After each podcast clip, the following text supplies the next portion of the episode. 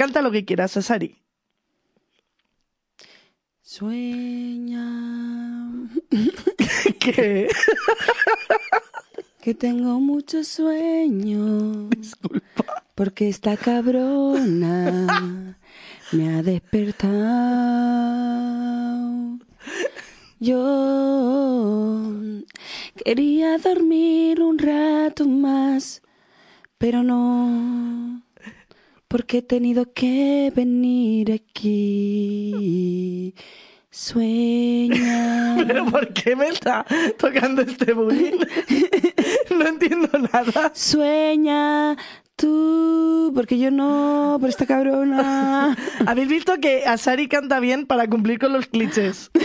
Porque nunca quiere decepcionar. Esto es así. Eh, Asari, eh, no podías dormir más, por cierto. En ese sofá yo creo que ha dormido ya todo el mundo. O sea, ese sofá por donde... Que podría vender muy caro en Wallapop. Tiene a- ese sofá tiene a caros personalizados, con tatuajes con nombres. Sí, sí, sí. ¿A, a qué? ¿Qué? ¿Qué? ¿A qué? ¿A caro? Ácaros. Ah, ácaros. pero- Sí, con ácaros con nombres No, tatuados pero ya. yo lo mantengo limpio el sofá. yo, yo intento que esté limpio, hombre.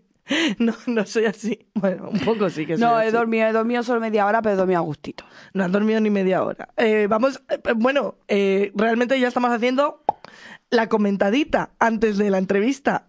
La comentadita viene que, bueno, lo primero, eh, voy a hacer la gracieta. Asar y yo somos hermanitas. Vamos hoy igual vestidas y quien diga lo contrario es racismo. Esto que quede claro. ya nos lo podemos quitar, ya podemos dejar de asarnos. Asar, quiero que conste que me has copiado esta vez tú a mí el abrigo. Yo ya venía así. Me has copiado el abrigo Es verdad, te lo vi en Bilbao y digo, me tengo que agenciar un pelocho de esos. y luego ahora te ahora lo tienes largo, pero hace unos días me copiaste el pelo también, ¿eh? ¡Oh, sí! Cuando lo llevabas rubito y corto, es verdad, es verdad. Eh, Te voy a poner una denuncia a las GAE, que lo sepas. Avanti tú. Eh, nada, la comentadita viene que ¿qué has hecho hoy? Contemos a esta gente desde dónde venimos. Pues hoy, ¿qué he hecho? Hoy me he levantado por la mañana, he ido a grabar una cosita en radio que tenía que grabar con, con la Mintior. Eh, un beso desde aquí a la min. No desisto en tirarle el trasto nunca. Un besito, mi amor. Eh, una cosita que he grabado con él, luego hemos desayunado, luego he comido, o sea, he terminado de desayunar y he comido. Son cosas que, o sea, yo lo mismo termino de tomarme un café con leche que me como una gamba gabardina. Vale. Al- Dos segundos después, mi estómago no, no entiende de clases. Y, y, después eh, te he llamado y me he ido para tu casa a dormir. No he dormido porque no hemos parado de darle al parique. Y luego me... Claro, ¿qué, qué esperanza tenías de, de encontrarte conmigo y estar en silencio? Es que es verdad, tío. Además hacía un montón que no nos veíamos. Por eso, ¿sí? entonces- Pero mucho, ¿no? Eh, pues puede que... Bueno, nos vimos En, en, el Palacio de Open... la Prensa. No, en el Open Mic de Marina Lobo. No, después nos vimos, yo creo que fue más reciente, en el Palacio de la Prensa, en- viendo Humor Negra, yo creo que el día que viniste. No, pero si yo vi humor negra en verano. ¿Qué estamos contando? O sea, lo del Open de. Marina Lobo fue posterior. Fue posterior lo del Open de Marina ah, pues Lobo. mira, allí igualmente hará mínimo cuatro meses. Humor negra fue en verano, que yo me acuerdo, porque después me fui de fiesta con los amigos de la Min. La Min, tanto buenísimo. no hay, no hay, no hay uno, no hay uno que tú digas no, ¿eh?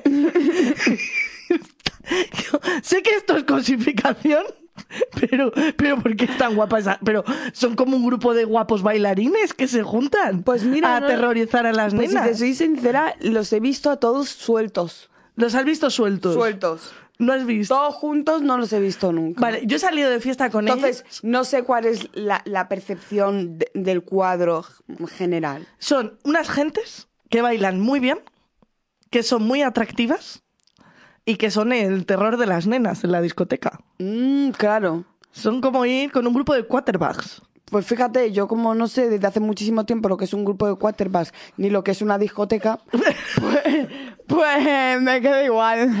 ¿Hace cuánto que no pisas una discoteca, Sari? Eh, a ver, que diga que es salir, salir así. eh, cuatro años. ¿Qué? Sí. Pero, pero, pero eso es. eso no, eso es mentira, mentira, mentira, mentira, porque hace cuatro, hace cuatro meses o así estuve en una discoteca, pero aguanté 15 minutos y me fui. ¿Pero pagaste entrada y todo? No, no pagué entrada, era No. VIP. Ah, oh, oh, perdona, es que ahora vamos a hablar de eso. Vamos a hablar Era de, de la fama. Era VIP y entré a la discoteca, estuve 5 minutos y dije, VIP. fuiste, fuiste chica de imagen solo, ¿no? En plan. y me fui para mi casa, que es donde yo estoy. ¿Alguna bien. vez has sido chica de imagen de discoteca? Sí. Es que te pega, ¿eh? Te Mm. pega. Es que a mí también me lo propusieron de joven. Ah, de joven, dice, tronca, yo pero de joven, ¿cómo puedes decir de joven? Yo tengo Penny? 199 años. Yo no, yo no. Yo en mi corazón también. Claro. Eh, no, por eso te pregunto, porque a mí me lo propusieron. Yo nunca llegué a ser chica de imagen de discoteca, pero sí que fui azafata de imagen, que también es tela. O sea, ¿tú has vivido los mundos de la azafata?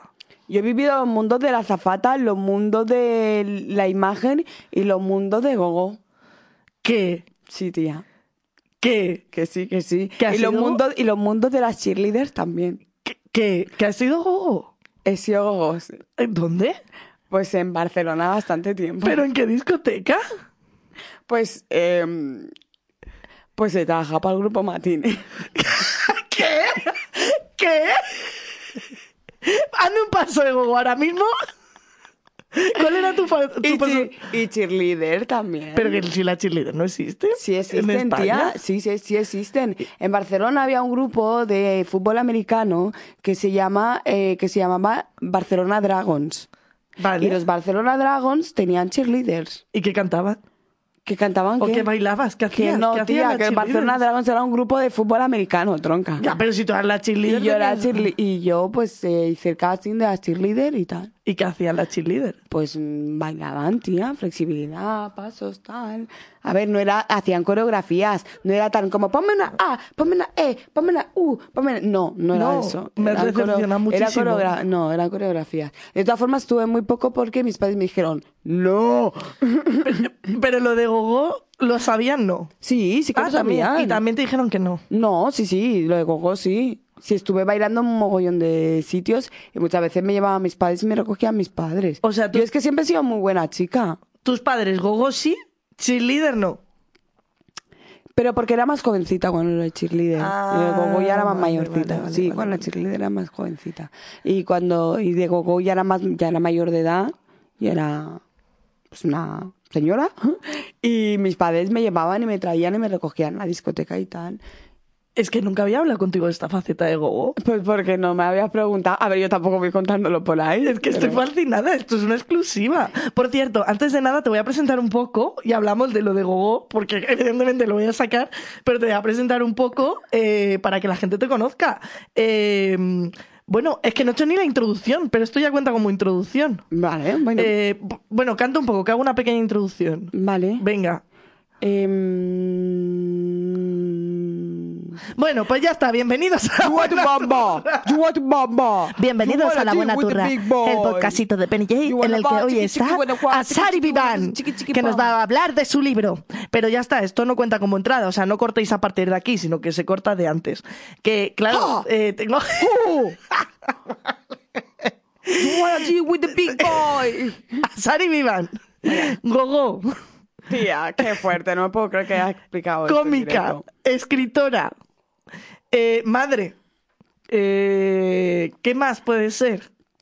Columnista Columnistas, ¿verdad? y mm, Locutora de radio actualmente, actualmente podcaster, podcaster, actriz. actriz. Lo que pasa es que, tía, yo, a mí eso de poner mogollón de cosas detrás del nombre, hay gente a la que le fascina, a mí no. A ti no. Yo no, yo pondría a Sari Vivan, artista.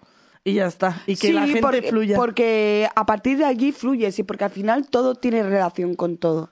Para mí la eh, el ser actriz tiene que ver con el ser cómica, el ser cómica tiene que ver con el ser columnista, eh, con el escribir, que por cierto no me gusta llamarme escritora porque me parecen palabras mayores, igual que cuando me dicen activista, yo sé lo que hacen los activistas y sé que yo no estoy allí.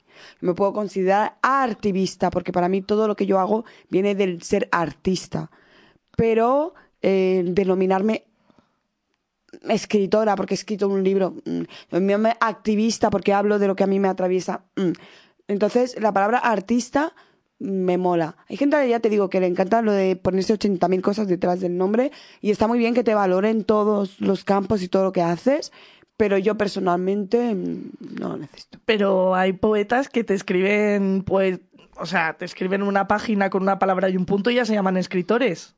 Ya, ¿No crees que deberíamos cogerlo todo? En plan, sí soy, sí soy todo, sí soy, claro que lo soy. no, yo digo gracias. Pero yo digo gracias, pero luego en mi intimidad no me digo sí soy. Mm, Yo en mi intimidad fluyo. Vale. fluyo y en esa libertad fluyo. Porque yo creo que al final todas esas palabras que parece que te abren campos, en el fondo yo creo que todas esas palabras al final te meten en cajitas que en la cajita del artista, en la cajita del escritor, en la cajita de la comunista, en la cajita de no sé qué, y cuando te sales de, de esas cajitas, eh, como que estás de impostora. Y yo no. Yo todo lo que tenga que ver con arte, con influir, con sentir, sí soy. Vale. Y eso como que me hable a todos los campos que yo quiera. Como si mañana me quiero dedicar a diseñar ropa. ¿Lo harías? Sí.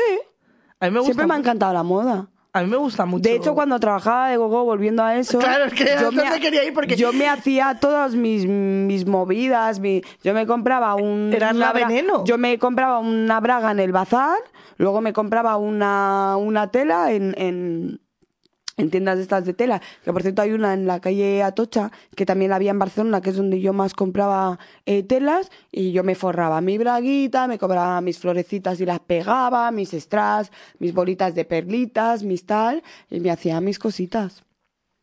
Eh, estoy, pero estoy fascinada con esta faceta tuya, Sari. Vamos a hablar de que eres cómica, pero ahora no quiero salir de lo de que eras gogo. A ver, ¿Qué- claro, pero eh, que conste que yo, era, que yo acabé trabajando de gogo porque yo em, me formé durante, como bailarina durante un montón de años. Claro, Yo empecé haciendo gimnasia rítmica con siete años. con siete años. Mm, Con seis, seis, siete años, sí. Y después baile. Y luego empecé a hacer em, danza urbana, hip hop, eh, gym jazz. Y luego a partir de ahí, yo luego ya con 17, 18 años, pues ya empecé a bailar como gogo. Pero bailábamos, bailábamos. Sí, no era. No era ponerte ahí chimpum y ya está, ¿no? Porque mucha gente se piensa que por subirte a la plataforma ya está. Ya eres No, no, no, no. La mayoría tenían formación en danza y, y se hacían, la verdad, unos atuendos de la hostia. Yo era una primeriza y una... ¿Qué pasa? ¿Qué pasa con la peña en las plataformas? ¿Nunca te has para pensar en eso? O sea, yo a veces hago de DJ, ¿no? Y me molesta mucho que cuando haces de DJ la gente insiste en subirse a la plataforma donde está el DJ, como...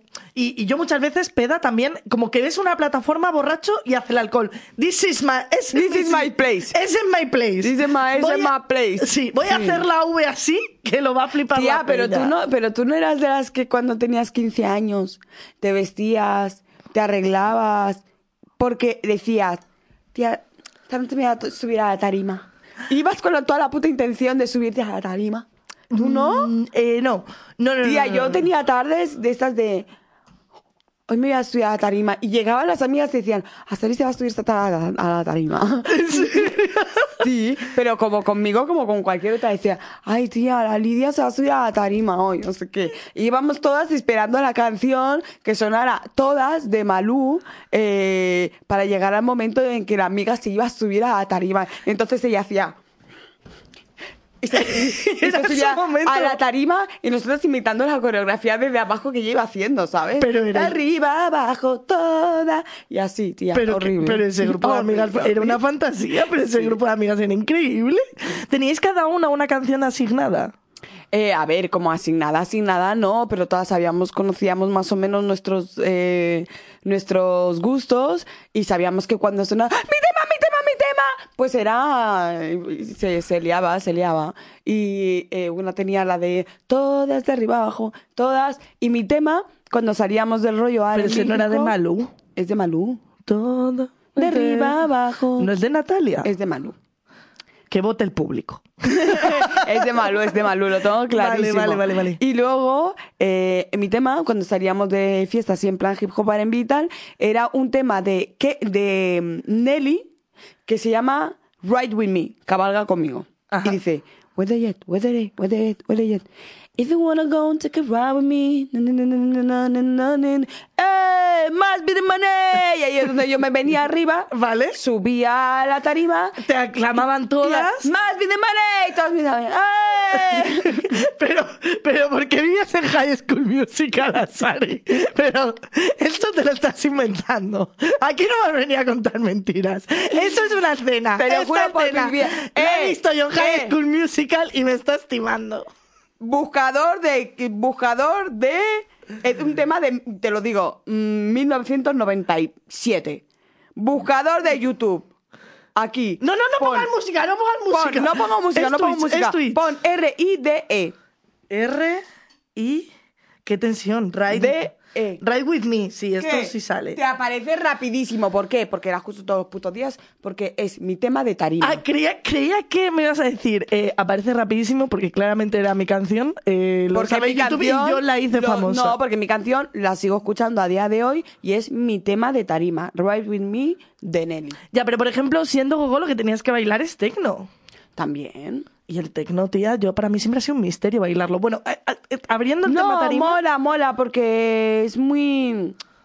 Muy, muy de posturas, muy de expresión, muy diva, muy. No sé, tiene, tiene su secreto, tiene su aquel y es muy bello realmente si lo sabes hacer. Yo me acuerdo que yo, una de las personas con las que más me gustaba bailar en aquel entonces era una tacones, que era muy, muy, muy amiga mía. Estoy hablando de ella en femenino, pero bueno, José. eh, la José. Era Eh, una drag queen. no, no era drag. Bailaba, era tacones. Ah, se llamaba la tacones. así, Tacones, porque básica. bailaban tacones. Era Vale. tacones. Y, y ostras, era una belleza verla bailar. Eh, o sea, ahí había. eh, ahí había glamour. Allí había estilo. A mí me da mucha pena. Eh, va, gogo, venga, mm, tías en pelota. No. No. No. Cuando se hace bien, ahí hay muchísimo trabajo de vestuario, mm, de temática, de danza, de estilo, de elegancia, de glamour. Porque tú, al público que está allí, le estás vendiendo una fantasía. Le estás diciendo, mira, yo estoy aquí encima, soy la diva. Otra cosa es lo que tú luego, cuando bajes como persona, seas. Pero tú en ese momento, en esa tarima, tienes que vender que eres inalcanzable, que eres glamour y que eres fantasía, ¿sabes? Que eres. ¿Sabes? Y eso es arte. Es arte. Claramente es arte. ¿Qué signo de zodiaco eres? Soy Leo. Es que lo sabía ya, es que te lo iba a decir. Soy muy, Digo, soy es muy que eso, Leo, ¿no? Eso solamente le puede gustar a una persona Leo, porque según tú lo ibas diciendo, yo me iba horrorizando yo. ¿Qué? Yo ser el... Mira que para el trabajo al que me dedico debería como que gustarme más el sentirme una diva, el que me miren, el que tal. Y digo, es que todo este discurso me está dando, digo, es que Asari tiene que ser Leo, es que no me cuadra otra. No, otra cosa es que luego tú, por la edad y por la madurez, pues busques otras formas de expresión artística. Porque yo creo que eso es normal, que luego con la edad y con la madurez, pues busques otros espacios. Y que, y que además creo que el proceso debe ser un poco ese. Pero que no es tan superfluo ni tan superficial como la gente pueda pensar. Totalmente, totalmente. O sea, hay muchísimo trabajo detrás. Es como, por ejemplo, cómo denigran el baile eh, de barra. ¿Cómo se llama? Eh, el, El- pole dance. el pole dance. dance. El pole dance siempre... La gente me va a decir, Asari, dilo del verbo denigrar, porque tú no sabes el hate que tuve con lo del verbo denigrar. no lo Pero sabía. No, si no voy ni a entrar, no sabes el hate que tuve Pues con no- lo de la palabrita. Mira que yo hablo contigo, mira que te escucho cosas, pero sigo cayendo. Es que sigo cayendo en los A ver, pero es que caemos, pero es que caemos todas. ¿Tú sabes una de las cosas que yo he dejado de hacer? A mí me hacía mogollón de ilusión ver a cualquier persona con rasgos así em, que no fueran rasgos eurocéntricos y decirle, ¡ay, de dónde eres! Me hacía una ilusión tremenda que me explicara de dónde era, de dónde había nacido, que no sé qué. Y si encima yo sospechaba que podía ser de Guinea Ecuatorial, de mi país, ¡ay, ¿y de dónde eres! Y entonces me decían, pues ¿de dónde voy a ser? Pues de Atocha. Y yo decía, "Mm, ¿de Atocha?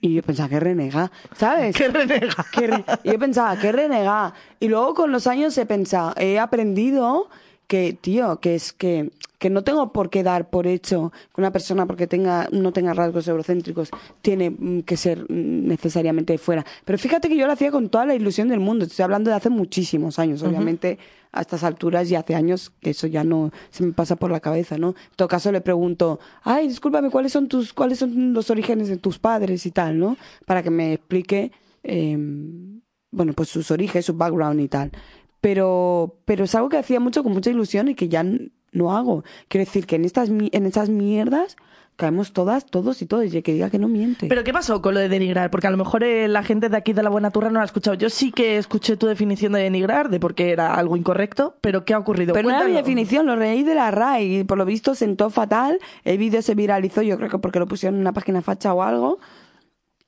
y... Y se lió. ¿Pero qué explicabas exactamente de...? Pues yo leía la definición de denigrar y que, eh, por su definición, eh, tenía un origen racista porque denigrar era volver negro. Entonces me decía, pero eso es para el color, no es porque los negros, porque los negros no existían en aquella época. Y yo decía, tío, el solo hecho que digas que los negros no existían. ¿Qué? qué? O sea, ya, es raro. Ya. No, es que aparte en España hay como mucha cultura, como si nunca hubiese existido el esclavismo en España, como si nunca se hubiese traficado con personas eh, en España y sí que ha ocurrido. Y de hecho, gran parte de la economía de cierta comunidad eh, está basada en la venta de esclavos. Lo que pasa que no lo quieren vender así. They're spending more than life living in a gangster's paradise. Pero bueno, eh, pero es muy curioso porque gracias a gente como por ejemplo Afroféminas, eh, a ti cuando te da la vena, yo creo que se está abriendo un poco toda esa historia que estaba oculta o que han intentado ocultar, hemos intentado ocultar los blanquitos durante mogollón de tiempo. Y también con, gracias al podcast, a tu podcast de No hay negros en el Tíbet. Ay, hola, hola a todos mis tibetaners. Le llamamos tibetaners como los believers. Ah, porque no vamos a ser menos, claro. Y, y lo del podcast está siendo una experiencia brutal, tía. Brutal. Yo creo que sobre todo porque el de repente sentir apoyo de las comunidades no blancas, sentirles tan cerca cuando te dicen, ostras, es que yo me veo totalmente representada, es que mm, veo todo lo que todo lo que contáis, yo lo he vivido. Eh, personas que me decían, bueno, es que yo soy de origen asiático, pero eh, es que todo lo que contáis me siento totalmente, o sea, me, me, siento totalmente representada en todo lo que decís, independientemente de que vosotros seáis negros, yo sea de origen asiático, lo que sea, ¿no? Y, y Jolín, que de repente haya gente que literalmente te diga, es que me siento menos sola o me siento menos solo porque ahora sé que todas estas mierdas que yo pensaba que eran movidas mías, tochas de mi cabeza, ahora veo que no son solo movidas mías, me ha hecho sentirme menos sola y menos y, menos con menos tara y con menos peso y con menos culpa y eso es súper potente. Fíjate la mentalidad de la escasez que yo y hoy justo lo hablaba esta mañana con la Min, que ya te digo que hemos ido a grabar eso a la serie y tal. Y le decía, digo, tío, la fíjate, tú, fíjate la mentalidad de la escasez que yo siempre pensé, hostia, el proyecto más importante de mi vida y tal, siempre di por hecho que vendría de manos blancas. ¿no? Que vendría del privilegio, que vendría de, de, de las altas esferas, que vendría de, de los poderes, ¿no? Que, ¿sabes? Nunca me planteé ni siquiera que el, que el proyecto más importante de mi vida, eh, dentro de otros, y menospreciar ninguno, porque yo creo que todos te conducen a, a donde, todos me han conducido a donde estoy ahora, incluso los que han salido mal, pero que un proyecto tan importante como No hay negros en el Tíbet, siempre pensé que vendría pues de otras manos.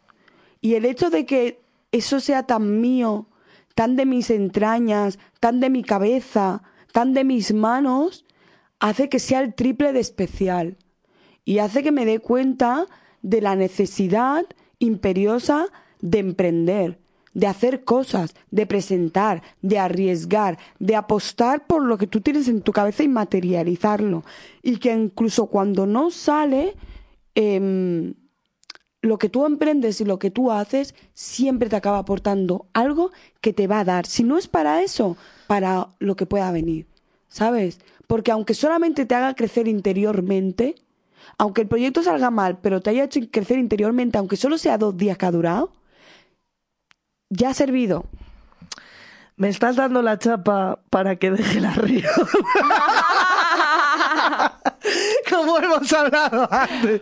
y empieza a emprender los otros proyectos que quiere hacer. Porque estoy hasta las narices de luchar contra Hacienda. Me estás.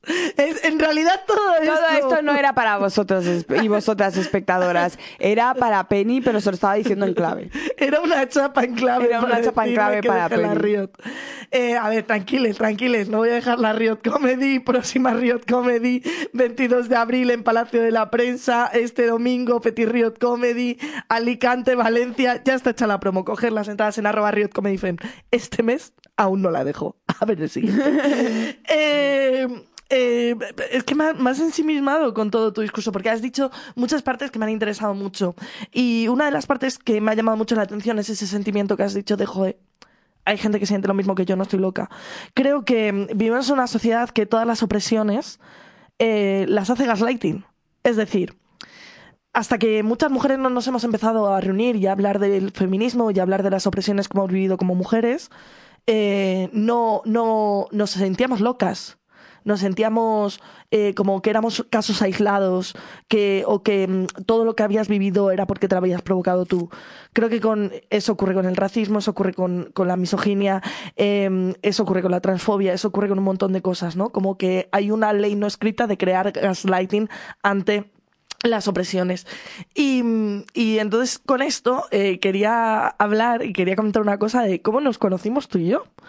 Y es que yo te invité a la Riot Comedy, eh, que fue la primera Riot Comedy que se hizo en la sala Muidic, que iba a ser la primera Riot Comedy grande, en la que intenté que participasen el máximo número de mujeres posibles. Y de repente me vi con un elenco de mujeres muy grande, pero eh, todas blancas. Todas eran blancas.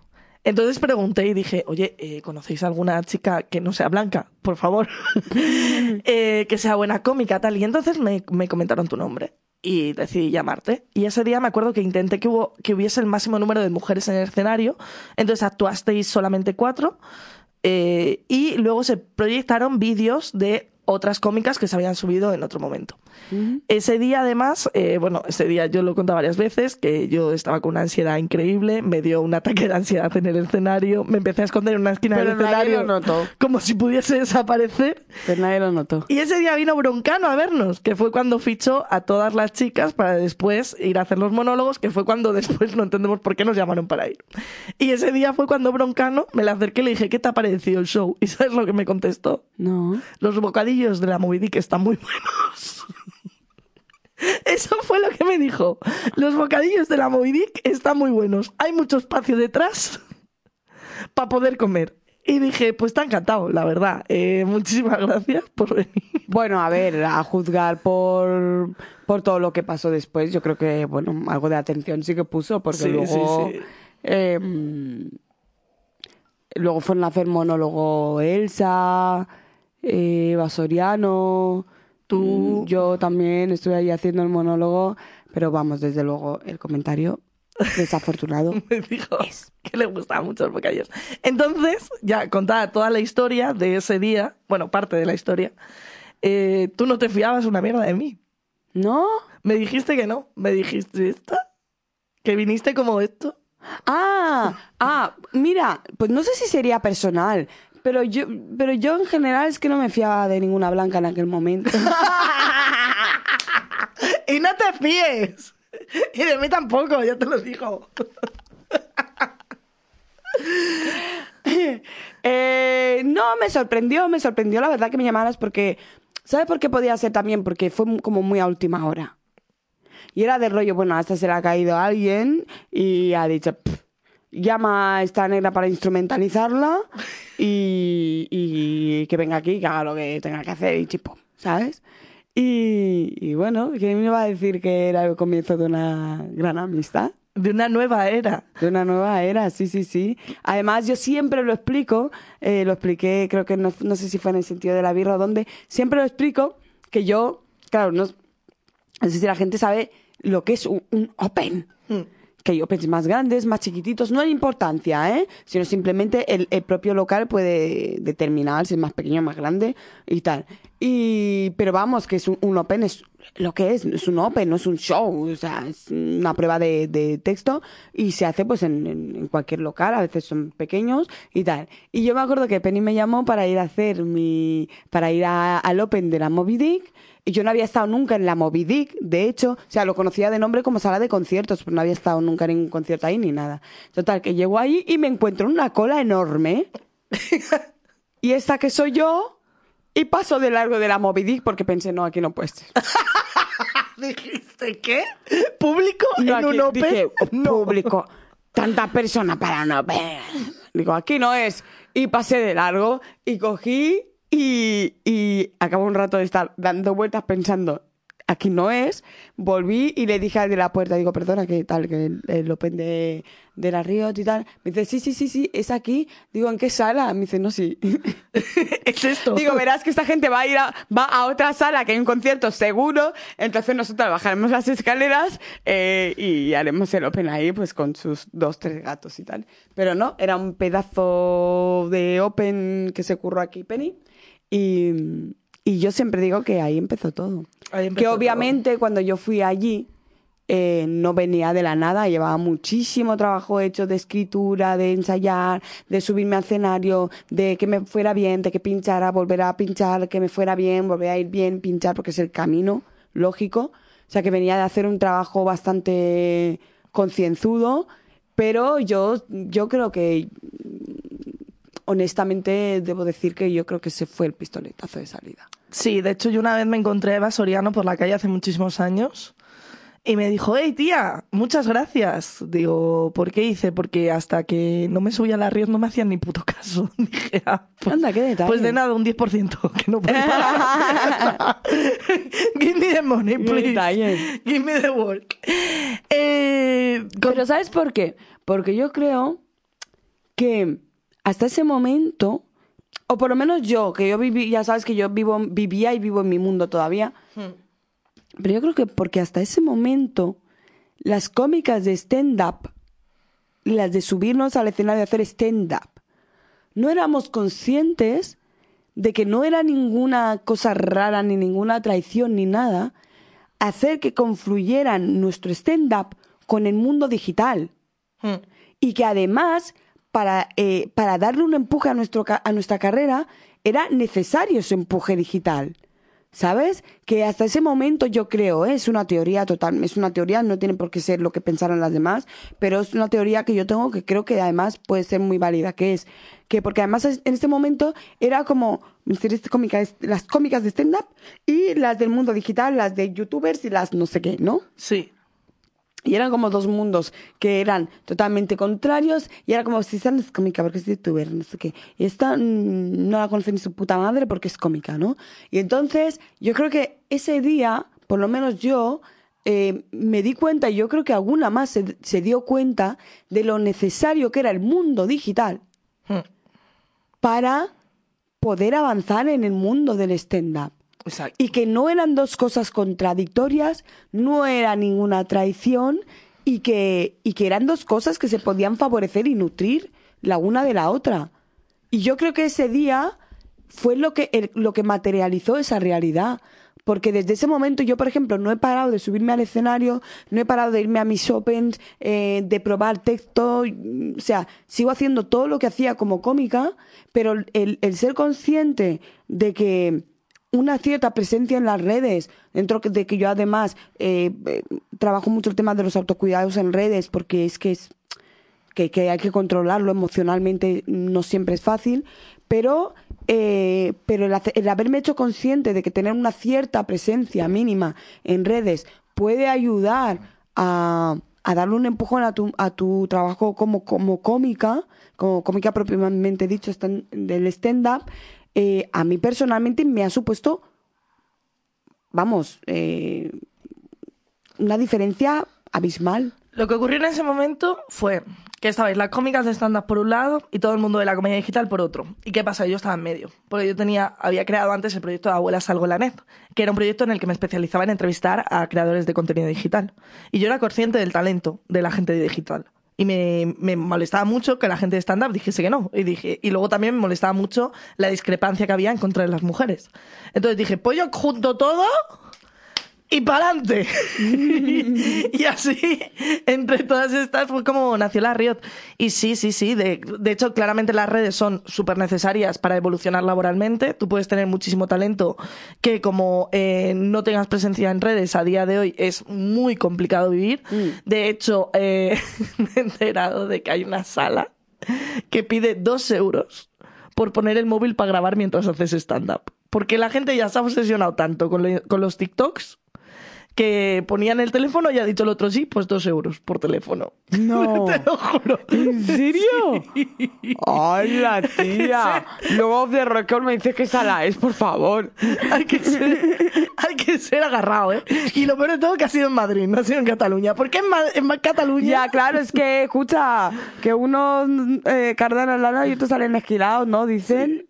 En Cataluña una sala, eh, que no voy a decir el nombre porque, porque tengo muchísimo cariño a la sala, me hizo muchísima gracia porque cuando empezamos a hacer preso de cuántos iban a quedar ellos y cuánto me tenía que quedar yo, ya teníamos todo cerrado y de repente hace, espera, ¿vas a utilizar el proyector? Y le digo, sí. Y me dice, Es que esos son 20 euros más. son 10 euros por la bombilla. Digo, ¿qué? Digo, ¿qué? Claro. La pela es la pela, ¿eh? 10 euros por la bombilla. Digo, pero ¿cuánto te vale la bombilla? Bueno, tú sabes lo del alquiler de micrófono, ¿no? ¿Qué? Ah, sí, bueno, sí, hay, hay, hay teatros que te alquilan el micrófono. ¿Qué dices? ¿Qué dices tú? ¿Qué hago? Imposto la voz. Tía, O sea, es como si te vas a un restaurante a comer y te alquilan la cuchara, tronca. Eso es totalmente cierto. Y dices, joder, ¿en serio? Que si esto es lo mínimo que necesito para trabajar. Sí, sí, sí, sí, sí, sí, sí, sí, sí, sí, Eh, sí. Pero bueno, yo por ahora pocas salas me han alquilado el micro, ¿eh? Pero sí sé que sí, al que, sí que alguna Que me la ha ocurre, pedido ¿no? y digo, pero pero que, ¿qué te crees? Soy Pavarotti. Que, que yo puedo, ¿eh? Pero hay otras cómicas que no te lo pueden como como llenar así a grito perdido. Em, otra de las cosas que se nos ha olvidado comentar es, uy, tu libro. Y a pesar de todo, Aquí estoy. ¿Qué fue esa aventura? Buah, tía, qué movidón lo del libro. Em, me, me llama un colega, Moja Jereu, y me dice que, em, que una editorial está buscando una eh, bueno, un perfil concreto para escribir un libro y tal, y que les ha dado mi nombre porque ya me siguen en Twitter, eh, ven lo que escribo, cómo lo escribo y tal, y que les mola, total, que la editorial se pone en contacto conmigo y a las dos semanas eh, me dicen que si quiero escribir un libro y yo digo, ay, sí, me apetece un montón, me encanta. ¿Por qué? Porque yo no sabía lo que era escribir un libro, porque si lo hubiera sabido, les hubiera dicho, mira, no. Pero eh, aquí la Sari fan, Fantasías le dijo, "Ah, sí, me apetece un montón, quiero explorar este campo. En total, que les dije que sí y a las dos semanas me arrepentí. Sobre todo porque luego me cambiaron la editora eh, con la que yo ya había entablado con relación y ya habíamos dicho que sí, le había pasado un índice y tal. Y al cabo de dos semanas me la cambian. Ya, y yo odio los cambios, tía, me he dado cuenta. Me cuestan mucho los cambios. Yo soy la típica que se va a un restaurante a, a comer y siempre pide lo mismo, tía. Y yo llego a ese sitio. agarra, y yo llego a ese sitio y me han quitado lo que yo siempre como, tía, y me rayo. Has montado pollo. No, porque no soy de montar pollo, pero mm, me cuestan los, reconozco que Como, me como, cuestan los cambios. como la salsa de Rick and Morty. ¿Tú no sabes eso lo que pasó? No. En Rick and Morty habían, eh, había como una salsa del Burger King que habían quitado. Y entonces en Rick and Morty empezaron a hablar de que se habían enfadado mucho porque habían quitado esa salsa del Burger King. Y entonces cogieron y como lo sacaron en Rick and Morty, Burger King volvió a sacar, Volvió a sacar la, la salsa, salsa. que reivindicaba Rick and Morty. Entonces... eh, no tengo el poder de Rick and Morty, pero si quieres reivindicar que recuperen algún plato, eh, es tu momento. Pues mira, eh, por ejemplo, cerca de mi casa había un sitio donde hacían alitas. Y yo iba a ir a, y yo iba a ese sitio solo por las alitas. Por el sabor que tenía las alitas, cómo se hacían Asari, las yo, alitas. yo, yo Basta de clichés. ¿Qué me hace decir lo siguiente? ¿Que te gusta la sandía? No puedas salir, que me estás tentando. Cantas bien, Y bailo bien, bien. comes alitas. Como alitas, ¿Y qué es tía. siguiente? Soy el, proto- soy el prototipo. Solo me falta llamarme la Cucha Jackson y ya está, lo tenemos. favor, Solo me falta llamarme la Cucha y ya está, lo tenemos. Pues yo iba ahí por las alitas, Vale. tía. Sí, sí, me gustan las alitas Me gusta de el pollo. pollo frito. Y, me- y a veces lo y a veces hasta me lo como caminando por la calle. Vale. Ya está, lo he dicho. Eh, ¿Cómo era la canción? A la chica guapa le gusta el pollo frito, a la chica guapa le gusta el pollo frito, a la chica guapa le gusta el pollo frito, a la chica guapa le Diosa. gusta el pollo frito. Qué noventera te me has puesto. Pues vo- voy al sitio, a por las alitas. Me ponen las alitas, me como la alita y digo, "Ñe". Y digo a la chica, perdona. Digo, ¿habéis cambiado de cocinero? y me dice, no. Digo, ¿habéis cambiado de cocinero? Me dice que no, que no, que es el mismo cocinero. Digo, que no. Habéis cambiado de cocinero, que no pasa nada, ¿eh? Digo, que no pasa nada, que están muy buenas y tal. Digo, pero habéis cambiado de cocinero. Digo, porque estas no son las alitas de siempre. Y se empieza a reír. Me dice que sí, que sí, que tenemos otro cocinero. Digo, a mí me lo vas a decir que vengo aquí solo por las alitas. Que vengo aquí solo por las alitas, por Dios. Me vas a decir que no habéis cambiado de cocinero. Me dice, sí, sí, sí. O sea que, imagínate, no me gustan nada los cambios. Eh, y me cambiaron la editora del libro. Y yo dije, no lo escribo. Yo había entablado una, una, una relación con, esta editora, que es la persona que me va a acompañar en este viaje. ¿Cómo voy a mm, empezar yo ahora de cero con una persona que no conozco? Y además con la editora, la otra, la nueva, se puso en contacto conmigo. Dije, que tía más seca. Mm, es que no, no voy a poder escribir un libro con esta persona. Y, y ahí decidí dejarlo y empezar a auto a boicotear el libro. Porque me dijo, pásame un índice, otra vez. Y yo a las tantas de la mañana le mandé un índice, lo primero que se me ocurrió, digo, ya está, con lo borde que y con este índice, mañana me escribe y me dice que en el libro ni de coña. Y va a ir al día siguiente y me dice, me encanta. Digo, no, tío. Haciendo las cosas mal y te salen bien, ¿eh? Digo, no, tío. Pero ¿sabes por qué me salió bien? Porque yo cuando tengo sueño y estoy cansada, no puedo pensar con la cabeza. Y piensas con el corazón. Y pienso con el corazón. Qué bonito. Y me sale todo, me sale todo a borbotones, tía. Entonces, em, yo tenía sueño, eran las 3 de la mañana, y yo le, yo, y yo le puse lo que, no lo que pasaba por aquí, sino lo que pasaba por aquí. Oh.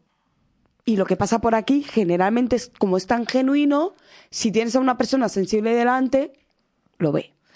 Y la editora lo vio. Y, y luego he dado las gracias cien mil veces eh, con el tiempo de que fuera ella la persona que, que estuviera allí acompañándome el camino a la hora de escribir este libro, porque no recuerdo ya las veces que la llamé y le dije que no voy a escribir el puta libro. Bueno, Sari, ¿Qué? pero es que eso nos lo haces a todas. O sea, eh, la de veces que he recibido yo un mensaje tuyo, eh, de verdad que estoy por hacer una ochita para cada vez que me lo digas. Lo dejo, Lo dejo. Penny, lo Sa- dejo, Sara, lo dejo. Estoy Cuatro harta. de la mañana. Sara, eh, pf, tenemos que hablar. Es que voy a dejar la comedia. Y yo, ah. Ok. ¿Por? Y empieza, pa, pa, pa, pa, pa. Digo, hombre, Sari, yo, yo creo que no la vas a dejar. Sí, sí, eh, yo mañana no, no vuelvo. eh, al día siguiente. Mira qué Sari chiste escrito. Mi Penny, mira qué chiste escrito. Es que me apasiona, tía. Es que me encanta. ¿Te gusta el drama? ¿Te gusta hacer como que dejar las cosas? No, no, tía, no.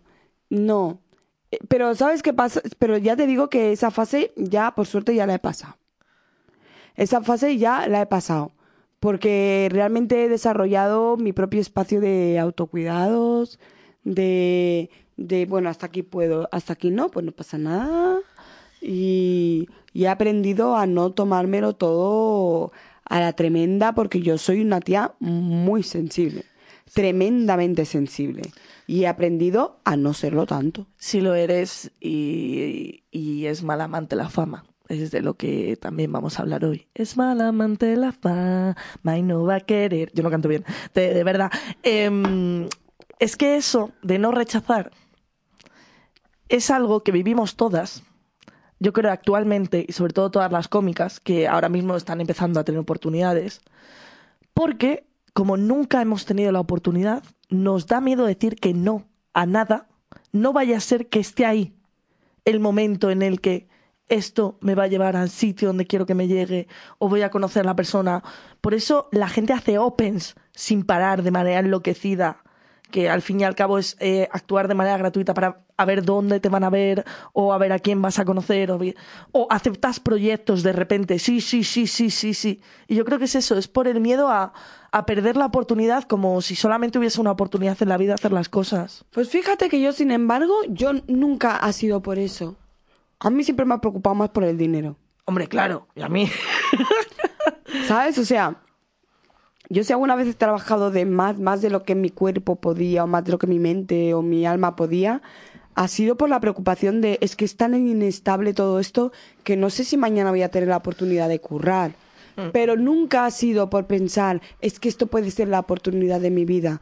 Para mí, eh, lo importante estaba más en el crecimiento personal, sinceramente te lo digo.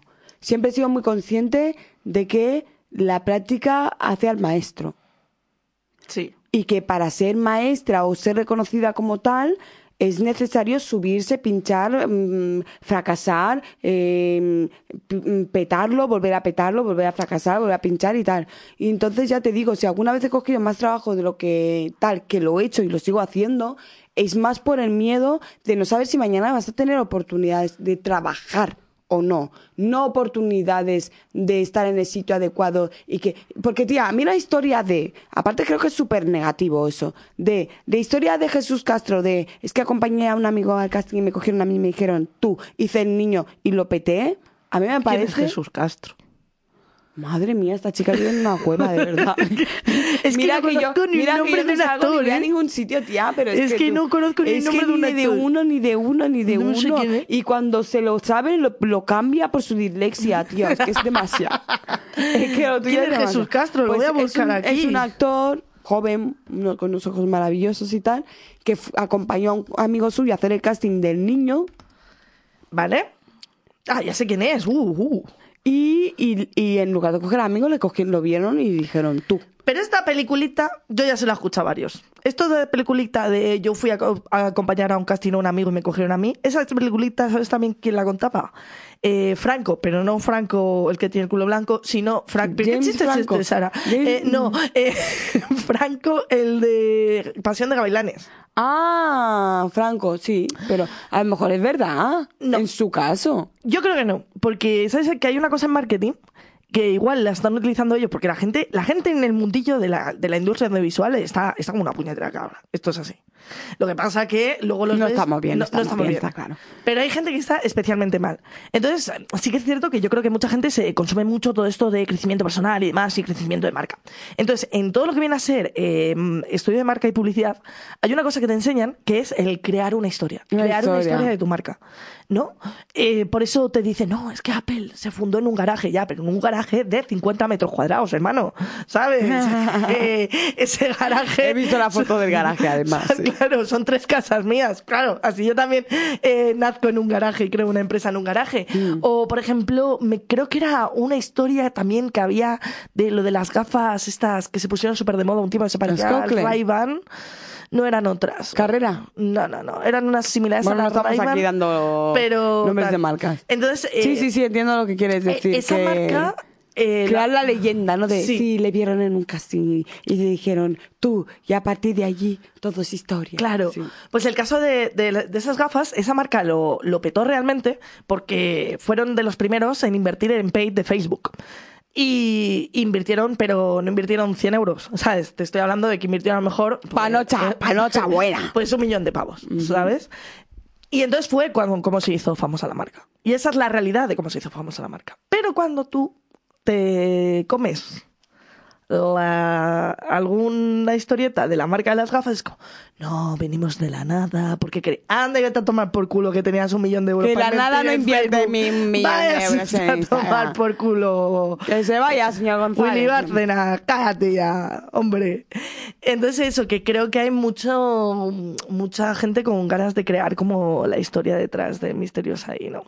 Y lo que te decía de los opens, yo por ejemplo sí que uso mucho los opens para trabajar el texto, eh, pero sí que soy consciente de que mm, hay otra gente que a lo mejor no está en mi posición de exposición en redes y sí que dice, tía, es que yo me tengo que hacer 20 opens porque no sabes quién va a verte cuándo y te puede ofrecer una oportunidad laboral. No, yo, Entonces es yo no, lo, yo no lo criminalizo, digo que yo nunca he funcionado así. Mm. También porque yo siempre he tenido la idea naif de que cuando tú trabajas, tarde o temprano tu trabajo acaba siendo reconocido. Que ya me he dado cuenta de que es una idea muy ingenua. Es muy Pero yo siempre, eh, yo siempre funcionaba así. Siempre funcionaba pensando, si te lo ocurras, tarde o temprano llega. Uf, a mí me llevan diciendo eso muchísimo tiempo y yo creo que eh, me gusta creer en ello. Eh, de vez en cuando, cuando me está cayendo la lagrimita por la desesperación, creo en ello. Pero, pero me desespero también. Pero o sea, te das porque- cuenta de que es subjetivo, ¿no? Porque esto que tú estás diciendo ahora, habrá alguien en su casa diciendo, tía, lo dices presentando tu propio podcast. Lo- O tía, lo dices mm, con tu propio espectáculo desde hace un mogollón de años. Ya.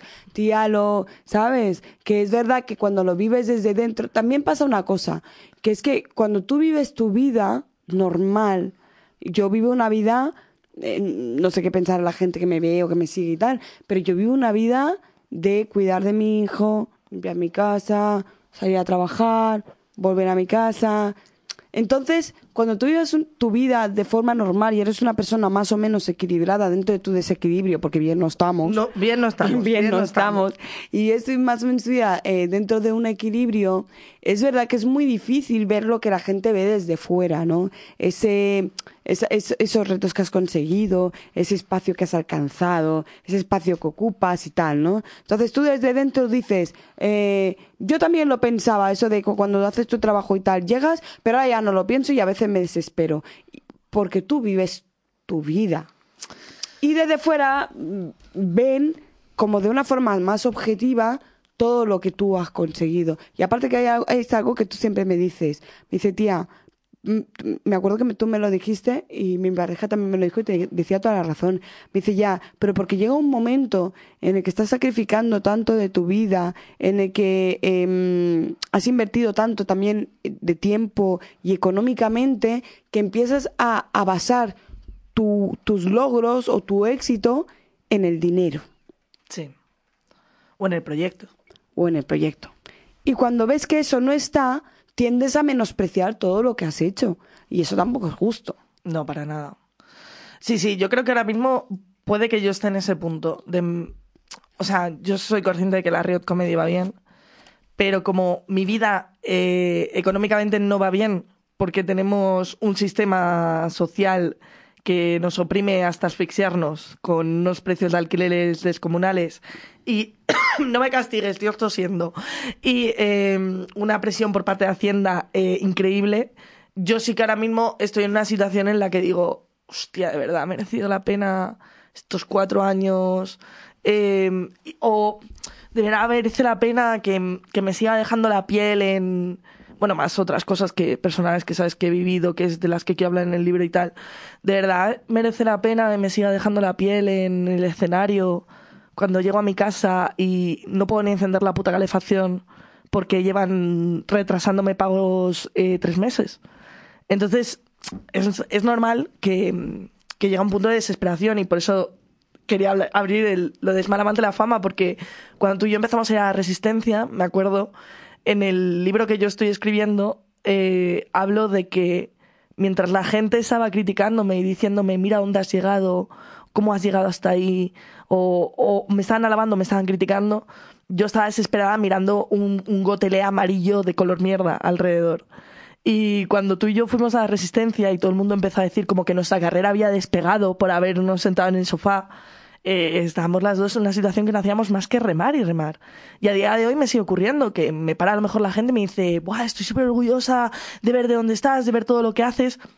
Y yo me quedo eh, parada y digo, hostia, pero mi calidad de vida no mejora una mierda. ¿eh?". o sea, mm, no, no veo el éxito, no lo veo. Claro, pero porque mm, vivimos una, una vida, una situación, aparte con todo el tema de la pandemia y tal, en que al final lo, lo, lo urgente no deja paso a lo importante. Y lo importante que es, lo importante es el legado.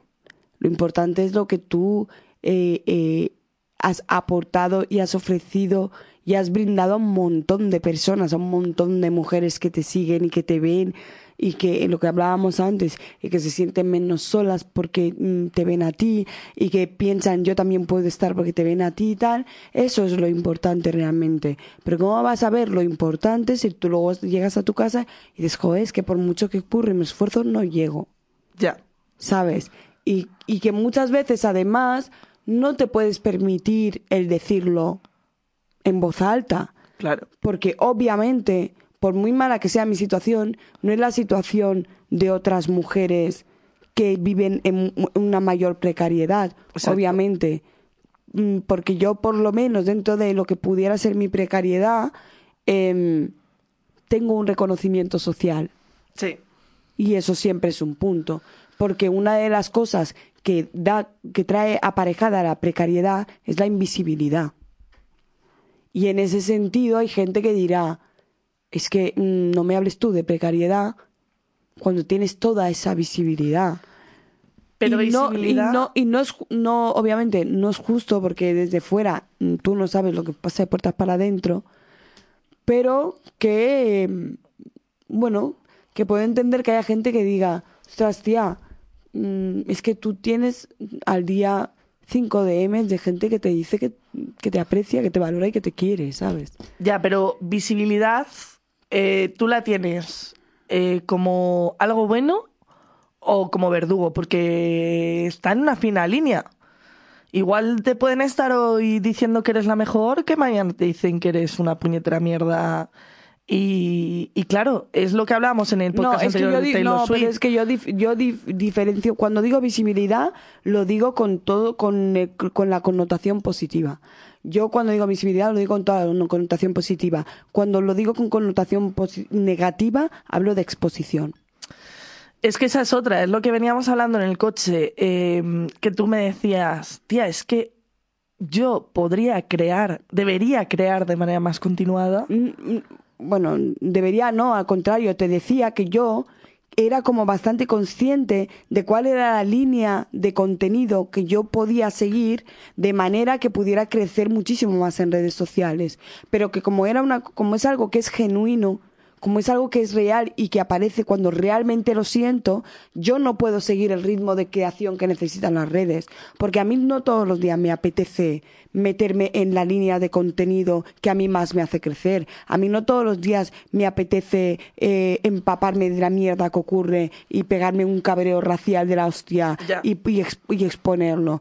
Y no porque no todos los días, no, no porque no tenga material suficiente, porque es que mm, podría, vamos, podría escribir un libro todos los días em, de cosas que me ocurren a mí o de que ocurren a personas que conozco o X, ¿no?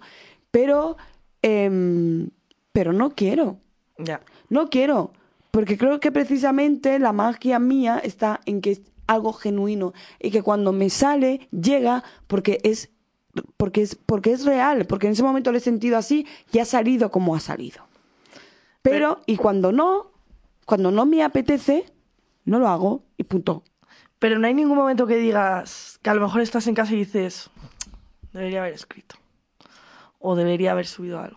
Sí, porque digo, joder, es que es mi trabajo, tío. te- qué perezosa soy, qué vaga y tal. Pero luego pienso, no. Porque si no surge de forma natural, para mí, ¿eh? No digo para otras personas. No digo para nada, estoy hablando de mí. Eh, yo tengo que crecer a mi ritmo. Y como yo lo siento y como soy capaz de tolerarlo. Vale. Y yo hay días que no lo tolero. Y esos días que no los tolero, no pongo nada. Desaparezco y punto. Por ejemplo, Twitter, estoy bastante, pero hace mm, tres o cuatro o cinco días mm, que estuve sin poner nada dos semanas. ¿Por qué? Porque no lo sentía, porque no me apetecía, porque no estaba en el mood, porque no me sentía suficientemente fuerte, porque estaba otras cosas y ya está. Y yo creo que además está muy bien, porque yo creo que la gente que me sigue, cuando eso pasa, no se extraña.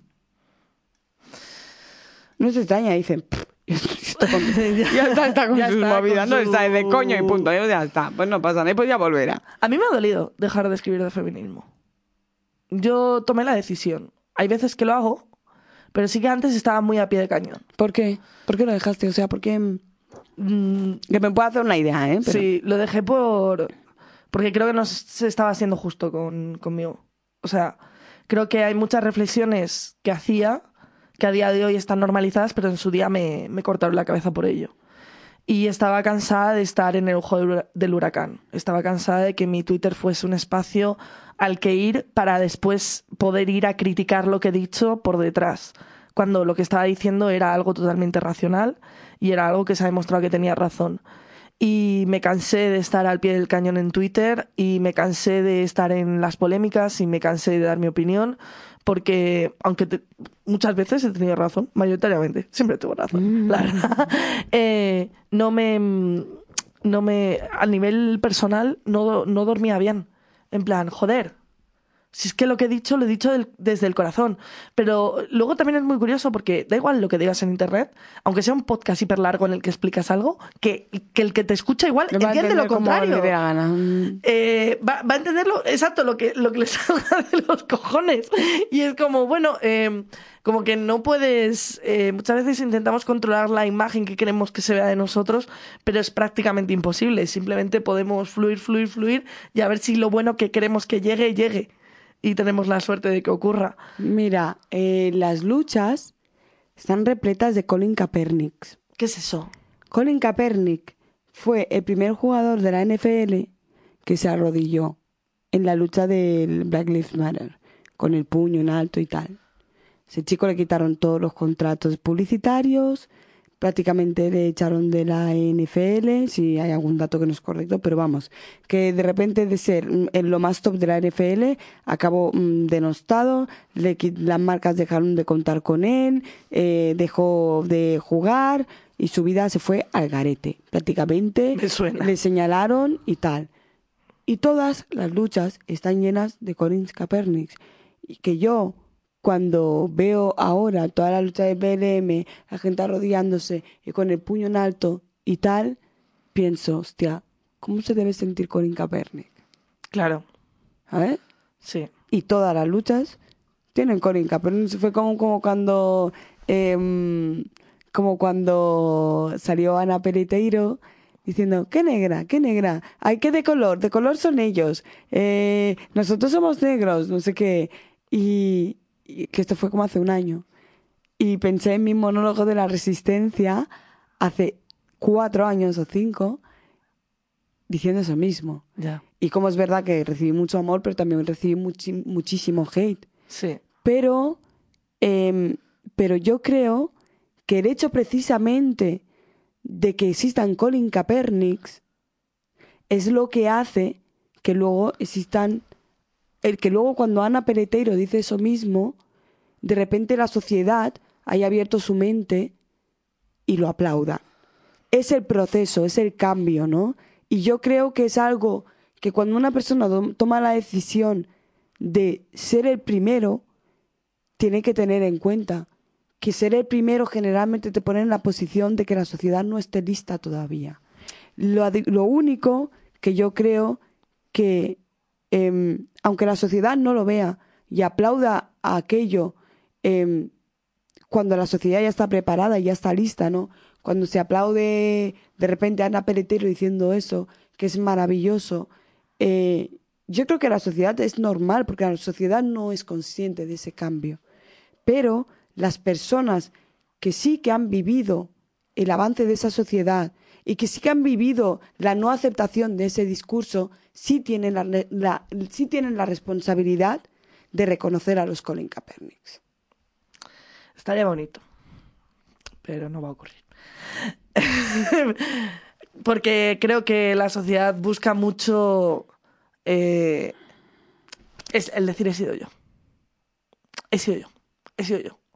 Y, y cuesta mucho reconocer los referentes a la gente. Hmm. Que eso también lo hablábamos antes, que como vivimos en una sociedad de consumo tan rápida, tan quickly, ¿no? Tan, tan capitalista, tan dame, dame, dame contenido. Sí, tía, fast food de la información, fast food de mm, eh, las noticias, fast food de todo. Al sí. final se pierde la esencia del auténtico creador, que es lo que hablamos de cuando veníamos hablando y te contaba, digo, es que TikTok realmente es una plataforma que se ha basado en crecer a base de la copia.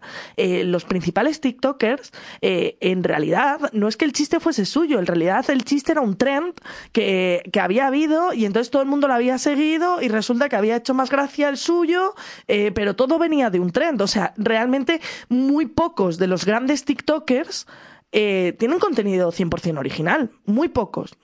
Eh, Mm, Sí, sí, sí, sí. sí. y- pero esto ha ocurrido con los TikTokers, esto ha ocurrido cuando yo trabajaba en la agencia de publicidad, ocurría con Instagram, con los Instagrams de comedia, ocurría con Vine. La mayoría de los Viners más tochos, no todos, repito, no todos, pero yo me sé más de un Viner súper tochos, que casi todo el contenido era contenido copiado de los estadounidenses. Pero llegaba aquí y como no lo habías visto a los estadounidenses, es como, ¡ay, qué ¡ay, qué original es esta persona! Tal. Sí. Entonces, claro, vivimos en una sociedad que no valora realmente el arte, sino que rea- realmente valora el, el, el, el- El momento, la viralidad, la viralización momentánea de, de, de ahí, sí. Exacto, y eso como artista, que tú al principio te has descrito como artista, te impide el desarrollo auténtico de una pieza. Porque yo muchas veces Claro. pienso, vale, me gustaría hacer el Porque dices, programa. yo es que voy a tardar un año en hacer esto, pero es que lo que yo he tardado un año en hacer, nadie lo va a valorar porque luego va a venir otra persona, va a hacerlo en un minuto y, y pum, y viral. Y viral. ¿Qué, qué, qué- cuánto merece la pena que yo invierta un año en esto?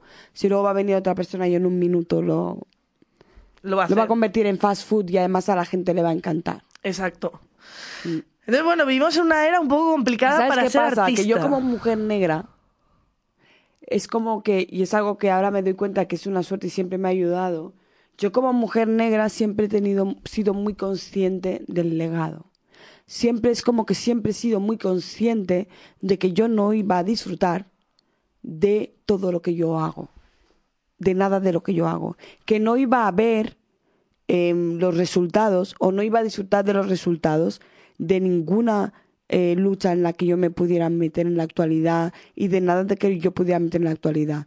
Entonces es verdad que eso siempre me ha bajado mucho el ego y siempre me ha bajado mucho las prisas porque siempre he tenido la conciencia de que lo que yo hacía era como a largo plazo. Eh, yo pensaba siempre, bueno, si mis hijos cuando quieras, mi hijo cuando quiera ser actor, no tiene que pasar por las mismas mierdas que yo, pues mm, ya habré conseguido mi ya habré conseguido mi propósito, ¿no? Mi hijo tiene cinco años, con mi hijo quiera ser actor estamos hablando de 15 años o 20. Entonces, eh, esa idea de sé que lo que hago no es para mí. Es algo que de alguna manera me ha brindado paciencia y me ha quitado ego.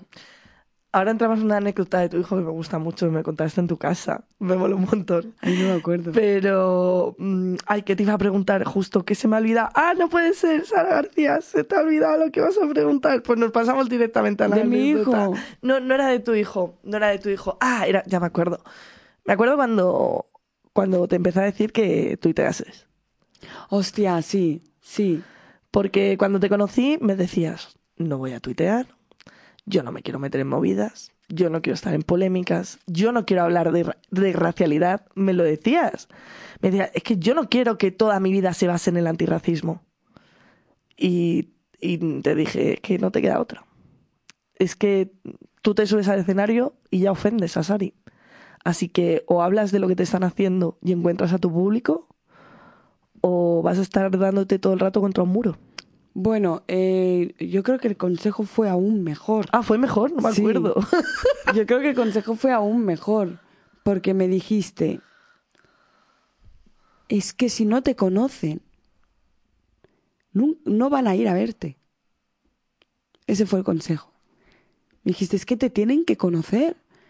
Y si para conocerte parte de eso pasa por explicar las movidas eh, y los espacios y todo aquello que a ti te, te, te intersecciona y te, y te atraviesa como mujer negra, pues tendrás que encontrar un espacio en el que puedas explicarlo.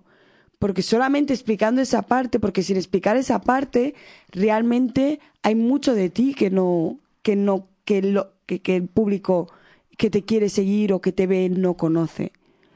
Y realmente me pareció, me pareció un consejo muy bueno, muy interesante, y ya no solo de cara a que el público me conociera para que viniera a verme más o menos, sino porque me di cuenta de que yo estaba instalada en el miedo. Hmm. Pero mogollón, en la inseguridad, pero mogollón, que de hecho es algo que todavía me estoy trabajando. Eh, en el no, no quiero ofender, no, no quiero molestar, eh, no, no quiero decir esto, no, yo no quiero mm, peleas. Es verdad que con el tema de, de, eh, de la depresión y tal, yo también me, me he tenido que instalar muchas veces en la autoprotección. Mm. Y esa autoprotección pasa muchas veces pues, por decir, mira, no me expongo, no quiero visibilidad, mm, quiero estar en mi cajoncito y en mi mundo, ¿no? Pero es que eh, parte de esa eh, depresión y parte de esos problemas emocionales también vienen de no poder expresar tus mierdas. Pero, ¿y tú eres consciente de que muchas de las cosas que has expresado han cambiado cosas sin tú quererlo? O sea, por ejemplo, hubo una de las primeras cosas que ocurrió, que fue lo que te ocurrió con una marca, que no vamos a decir, cuando fuiste a buscar un piso. Ah, sí. La gente no era consciente de que ocurría eso cuando ibas a alquilar un piso. La gente no era consciente de que eh, simplemente eh, por ser negra te iban a rechazar de darte un alquiler, teniendo tú todos los papeles, teniendo tú toda la pasta y teniéndolo todo. Sí, pues eh, sí, el racismo inmobiliario que está a la orden del día, pero en plan exagerado, ¿eh? O sea, ahora mismo siendo negro es muy complicado, muy complicado que te alquilen un piso.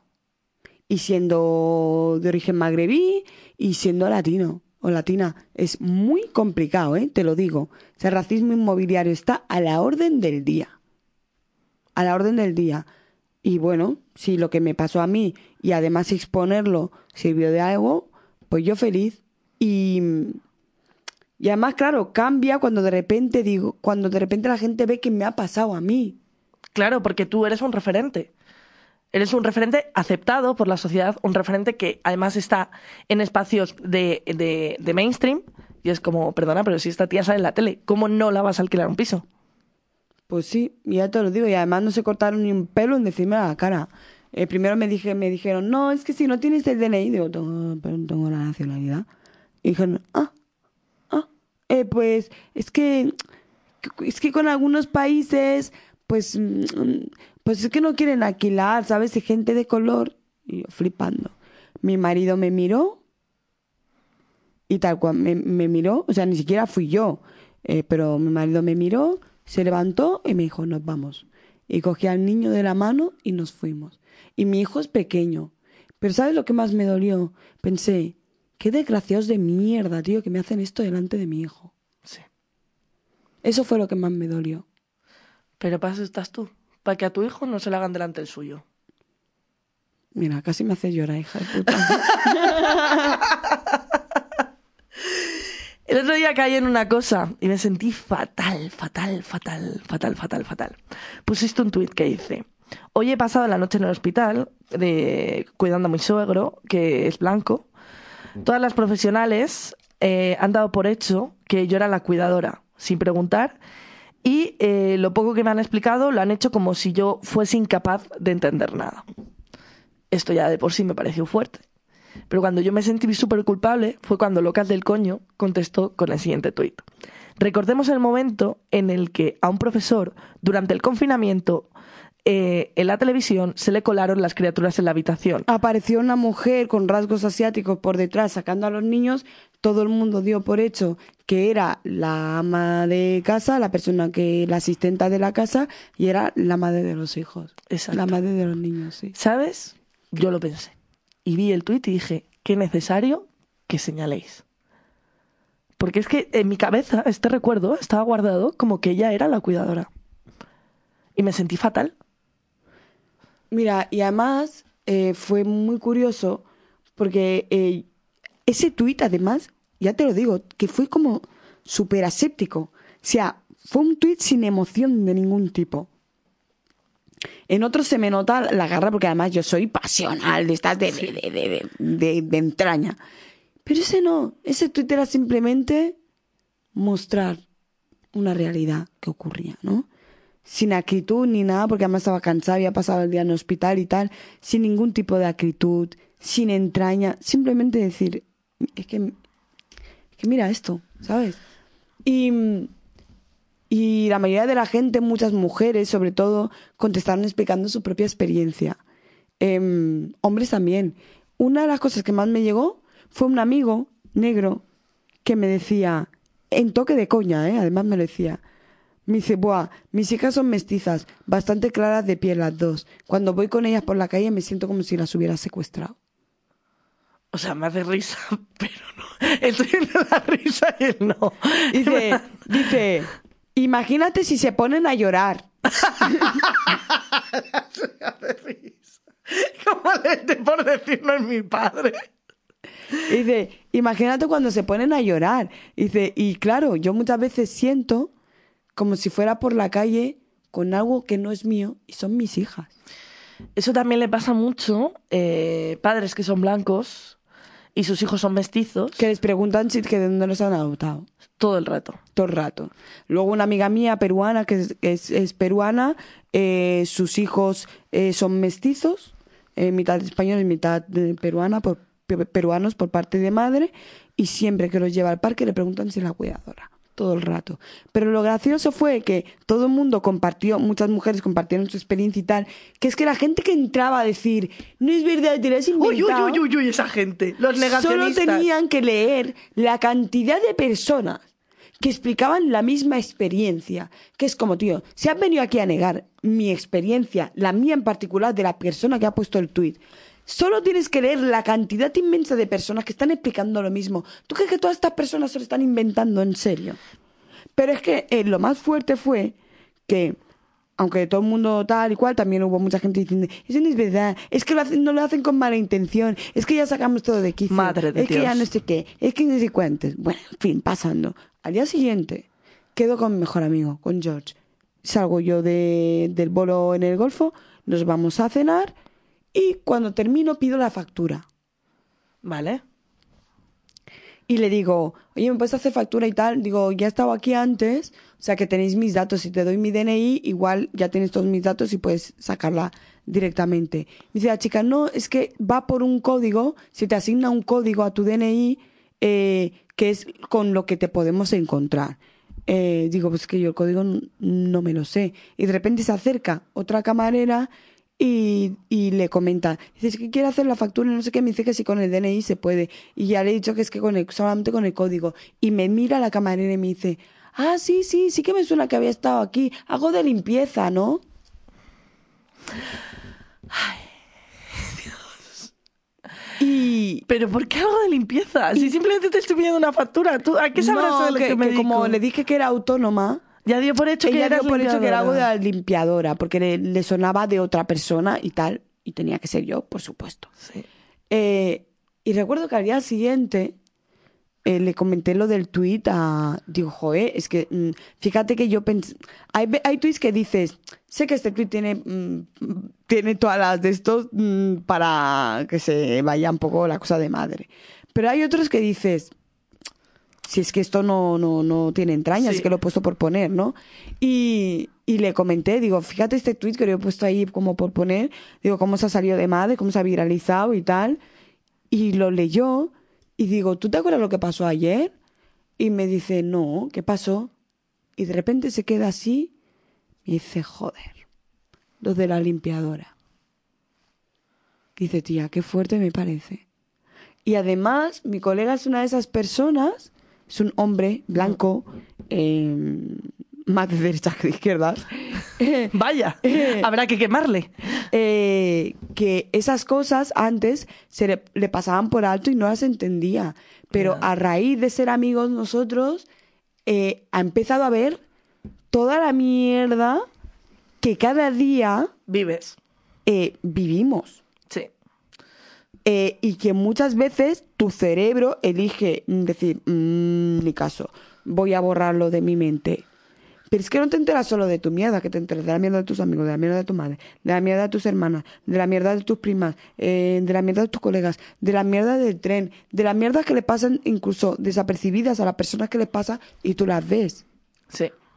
Porque nos ha pasado en el programa, por ejemplo, de estar contando Frank que no había sufrido eh, bullying en el colegio seguir el programa, él explicándonos anécdotas y, Y luego tal y decir- cual, y luego decirle, Fran, tío, ¿a ti todo esto no te parece bullying por lo que sea? Y ya hizo el clic. Hostia, pues a ver, mm, visto así, pero porque muchas veces tu propio cerebro dice, mira, es que tengo que desconectar, tengo que dejar de verlo todo, porque es que... Pues como las mujeres que niegan que son acosadas, que nunca les han acosado por la calle. Yo tenía una jefa que me dijo que es que a ella nunca la habían silbado por la calle. Digo, vamos a ver, si silban hasta este zapato, ¿cómo no te van a silbar a ti? Si, si ven una farola, le pones peluca y ya le están chistando. Si, si esa gente no tiene ningún tú que- control yo- sobre pero sí tú misma. no- o sea, ha mejorado mucho esto, ¿no? Lo de chistar por la calle, eh, creo que yo tengo dos, dos teorías. Una de dos. O ha mejorado O hay menos obras. hay menos obras o ya soy vieja. Porque tienden mucho a las niñas. Porque claro, Sí. como eh, son jóvenes. Y no, eh, te, y no se van a atrever a contestar. Exacto, tienden a... Y luego también está el tema de la ropa, es decir, ha cambiado mucho cómo nos vestimos las mujeres actualmente. En la etapa de los 90 sí que nos vestíamos más eh, faldas, tacones, tal. Yo me acuerdo que salir de fiesta era salir con vestido. No podía salir nunca de fiesta en playeras, ni podía salir eh, con pantalones y tal. Y de hecho yo me llevaba un pantalón en el bolso para cuando volvía de fiesta que no me acosasen. Porque si yo iba con vestido, yo sabía que me iban a chistar yo sabía que me iban a acosar. Y bueno, si el vestido ya era rojo, estabas perdida. claro, O sea, tiene fácil rima. Que, no, no, pero no por la rima, sino por, No, no, porque es un entiendo, color que llama la te atención, como los toros, como los toros ven rojo y dicen, "Oh, oh, oh, oh", y entonces... Hija, se lo estás diciendo a este bombón. Exacto. Eh, por cierto, bomboncito, que también luego decías, pues como abramos el tema de cómo me miran cuando voy al hotel a un hotel con mi marido, y pensé, dije, no voy a poner nada porque en Twitter me van a llamar racista. Pero pensé, a ver, Asari, estás muy buena. Si fueses blanca, también pensarían que eres escort.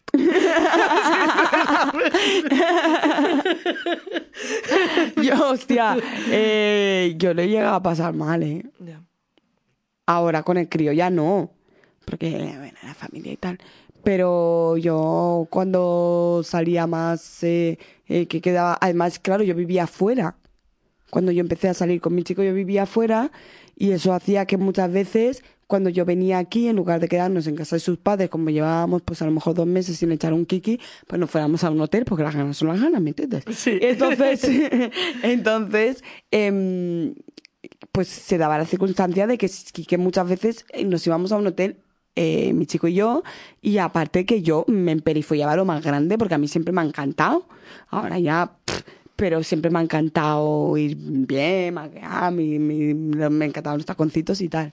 Y, y hostia, yo me acuerdo eh, que en un hotel eh, nos han llegado a preguntar si yo me iba a quedar toda la noche. ¿Y tú por? Y yo, ¿Me has visto con cara de tener insomnio? Digo, ¿y dónde, te Eh, piensas, digo, ¿dónde te piensas que me voy a ir?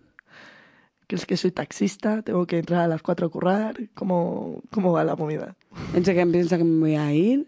Y, y, y, bueno, y realmente, ya te digo, y realmente pasarlo mal, ¿eh? Llegar a, llegar a pasarlo mal. O sea, hacer cosas, por ejemplo, como mm, reservar yo y llegar al hotel y pagar yo. Para dejar claro que ahí la que estaba dominando la situación y la que era la... mm, ¿Sabes? Era yo. Y que el que me acompañaba era él. Pero esas cosas al final, al final acabas haciendo cosas para desmarcar, para, para evitar esas situaciones.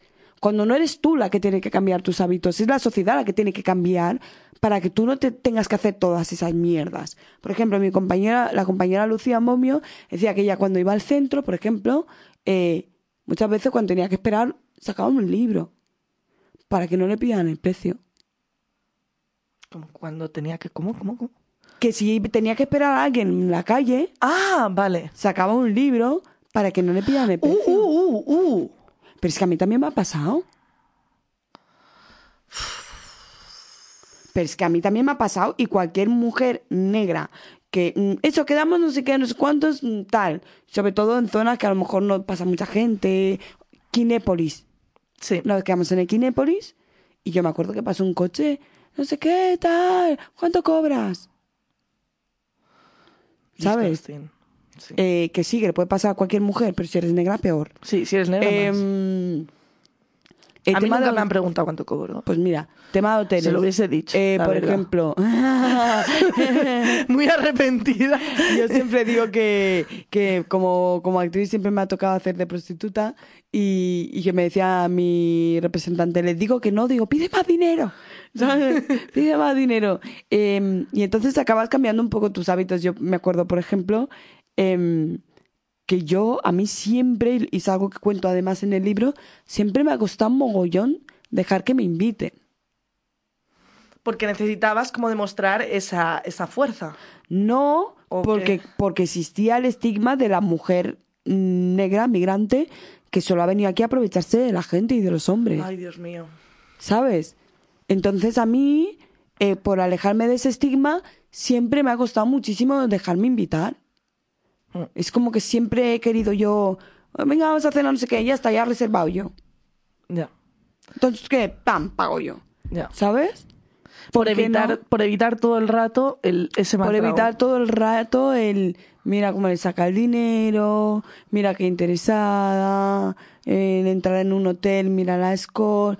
Ya te digo que sí, que, que me han llegado a preguntar si me iba a quedar a dormir toda la noche con mi pareja. Pero es que si no lo hubiera sido Ya.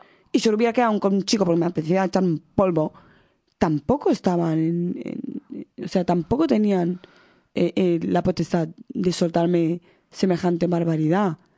Y no es que me pase a mí sola, es que cualquier mujer negra que haya vivido aquí te va a explicar exactamente lo mismo. O sea, sin rebuscar mucho, te puedo traer a 15 mujeres negras aquí que te, de- Pues que te dirán que te dirán que les ha pasado. Y una de las cosas que me gustan de los tweets que pongo es em, el hostiazo en la cara de cuando yo lo digo y de repente mis compañeras empiezan a explicar su propia historia. Porque yo creo que es importante que de repente empiecen a ver que no es una cosa mm, subjetiva de mi mm, forma de ver las cosas, que no es una cosa eh, mm, de, bueno, es que a ti te pareció, no, es que pasa todo el rato.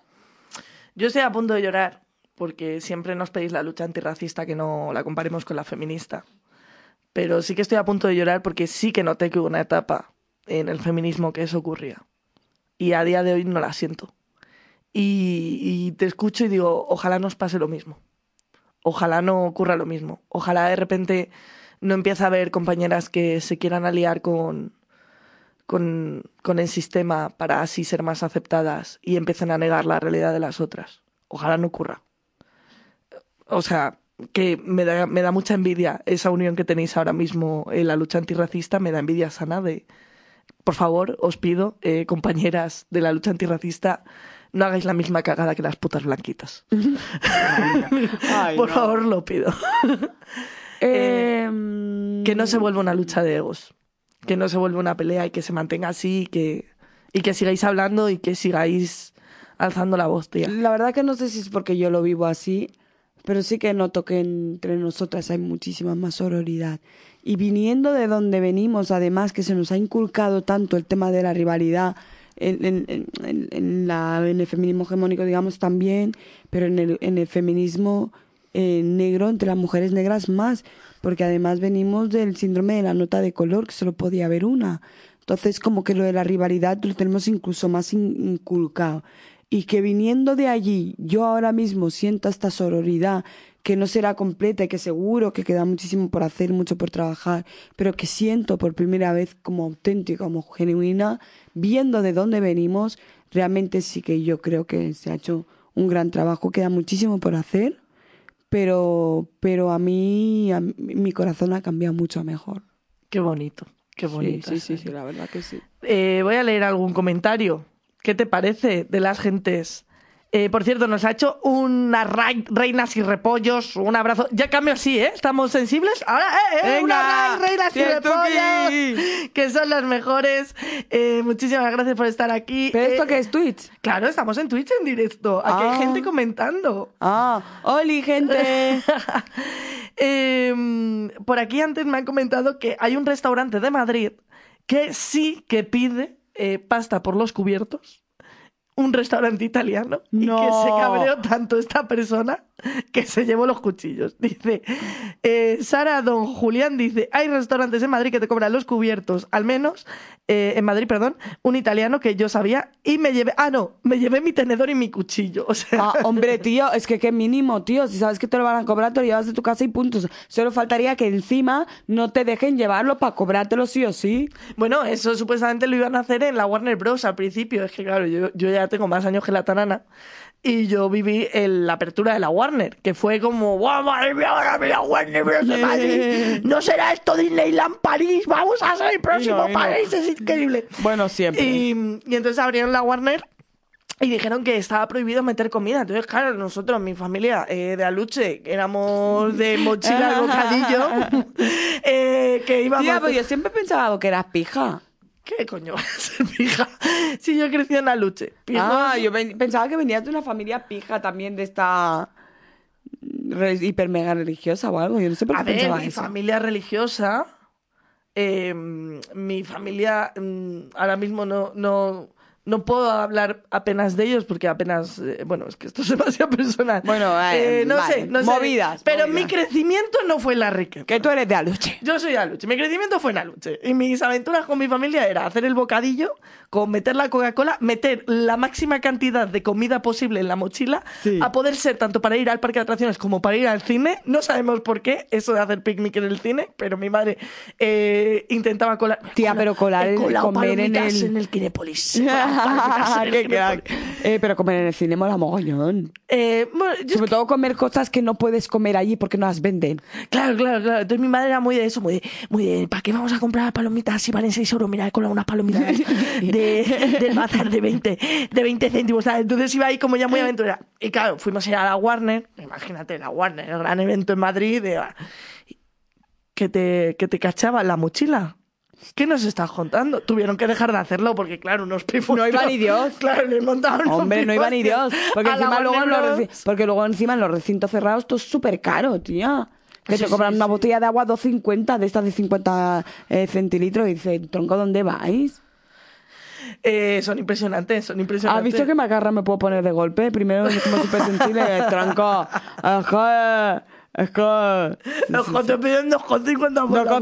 2.50 por la puta agua, voy a beber yo Eh, agua. Ponme whisky. No hay Ah. sitio más caro, no hay sitio más caro que el, el bar de la Renfe. O sea, eso sí que es, eso sí que es un, eso, eso eso es que te est- están atracando a mano no armada. o sea, ser, no me puedes pedir tío. 3 euros por un café, arroba Renfe. ¿Qué, qué, qué tiene el café? Eh, ¿Oro? ¿Qué? ¿Quién, ¿Quién se ha corrido en el, pa- en el café? Es Espero que... que- Will Smith, porque si no, no me lo compro. Hostia, hostia, el tema, el temón. El temón. Corro. El temón. Eh, no vamos a entrar en el tema Will No, Smith, tía, no, tía. no. Porque ha sido una pesadilla. No, no, Ha no, sido mucha gente opinando. No, es así de buen rollo, a ver qué va Claro, diciendo claro, la peña claro. por ahí. Por aquí te dicen. eh, ta, ta, ta, ta. También nos están contando sus traumas. Eh, totalmente de acuerdo. El feminismo blanco era todo. Eh, Jada, lo veis como inofensiva, la frágil. Y es como la persona. Ah, bueno, han entrado lo de Will Smith de repente. Eh, pues como no lo pillo muy bien, no lo voy a leer. Voy a seguir leyendo por aquí. Eh, se ha retenido un mensaje, joder, por raza y religión, pero por favor, Twitch. Libertad, libertad, vivir la libertad.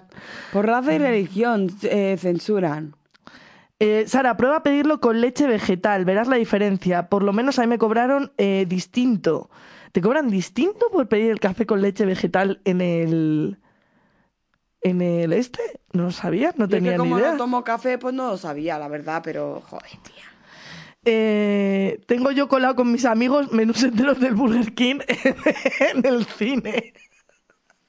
Pero se puede ser más gocho que va. ¿Qué es lo siguiente que vais a colar en el cine? ¿Una paella? Sí, yo lo he hecho. ¿Que has colado una paella en el cine? Tía, te, te he dicho antes que mola mucho comer en el cine cosas que no hay en el cine. Ya, pero yo pensaba que te referías a una polla, no a una paella. ¿Quién quiere polla cuando hay paella, Penny? Por Dios. Vale. Has colado una paella en el cine. Sí, claro. Pero así, con, No, con mi tupper y mi cuchara y mi movida. No, no, no, pero hay que colarla como paella. Sí, anda, claro, en la cabeza la voy a llevar. Con la en la cabeza la voy a llevar con el niño detrás atado. Es que tú también, tía. Es Y que. dices, esto en mi país me dejan. y aprovechas. Yo siempre le digo a la MIM que lo que tienen que hacer es, eh, con la gente, dejarle mm, como tocado siendo más racista él. ¿Sabes? Como incomodando a la peña siendo creando cosas que sabes que en tu país no ocurren o, o tal, pero crearte movidas. ¿Sabes? El otro día me dijo, eh, me dice estábamos en, en una fiesta y me dice, ay, me encanta Mulan, es la primera película que vi en el cine. Y le dije, ahora tú tendrías que decirme, porque en mi país no llegó el cine. Digo, tú a la gente así. Avanzándote Ay, como- a las mierdas que van a soltar. Claro, a incomodarlas todo el rato. Es lo que hay que hacer. Pero no, no. Eh, pero bueno, en fin, ya está. Eh, ¿Qué más te iba a comentar?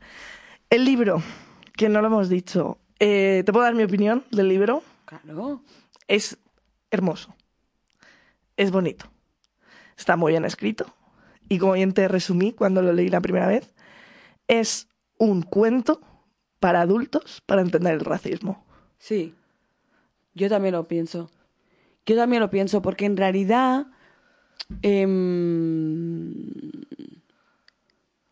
es que este libro y, y eso me lo desveló eh, me lo desveló precisamente mi, mi colega este George me decía es una pena que no todo lo- la persona que lo lea que lo lee te conozca bien Dice, porque si la, cuando la persona te conoce bien y lo lee, se da cuenta de que no es un libro, es tu voz hablando. Y es verdad, no es un libro, soy yo contándole a alguien, hablando mm, lo que le contaría si pudiéramos tomarnos un café. Pero es que sí y no. Porque lo has escrito de una manera que cada capítulo es autoconclusivo Mm, y se direcciona con el otro, que eso para mí ha sido muy inspiracional. sí, Y tiene una línea temporal muy clara, sí. evolutiva, no va dando saltos a lo loco. no.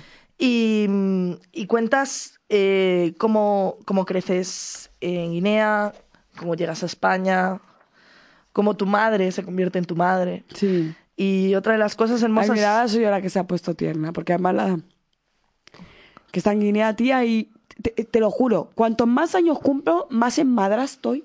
Sí. Te lo juro, tía. Soy una, una niña de mamá que lo flipas, troca. Pero estoy en madra lo más grande, Penny. Y cuanto más, o sea, mm, y cuanto más años cumplo, más en madra estoy. Y está en Guinea, tía. Y lo estoy pasando fatal. Pero Y lo estoy pasando fatal.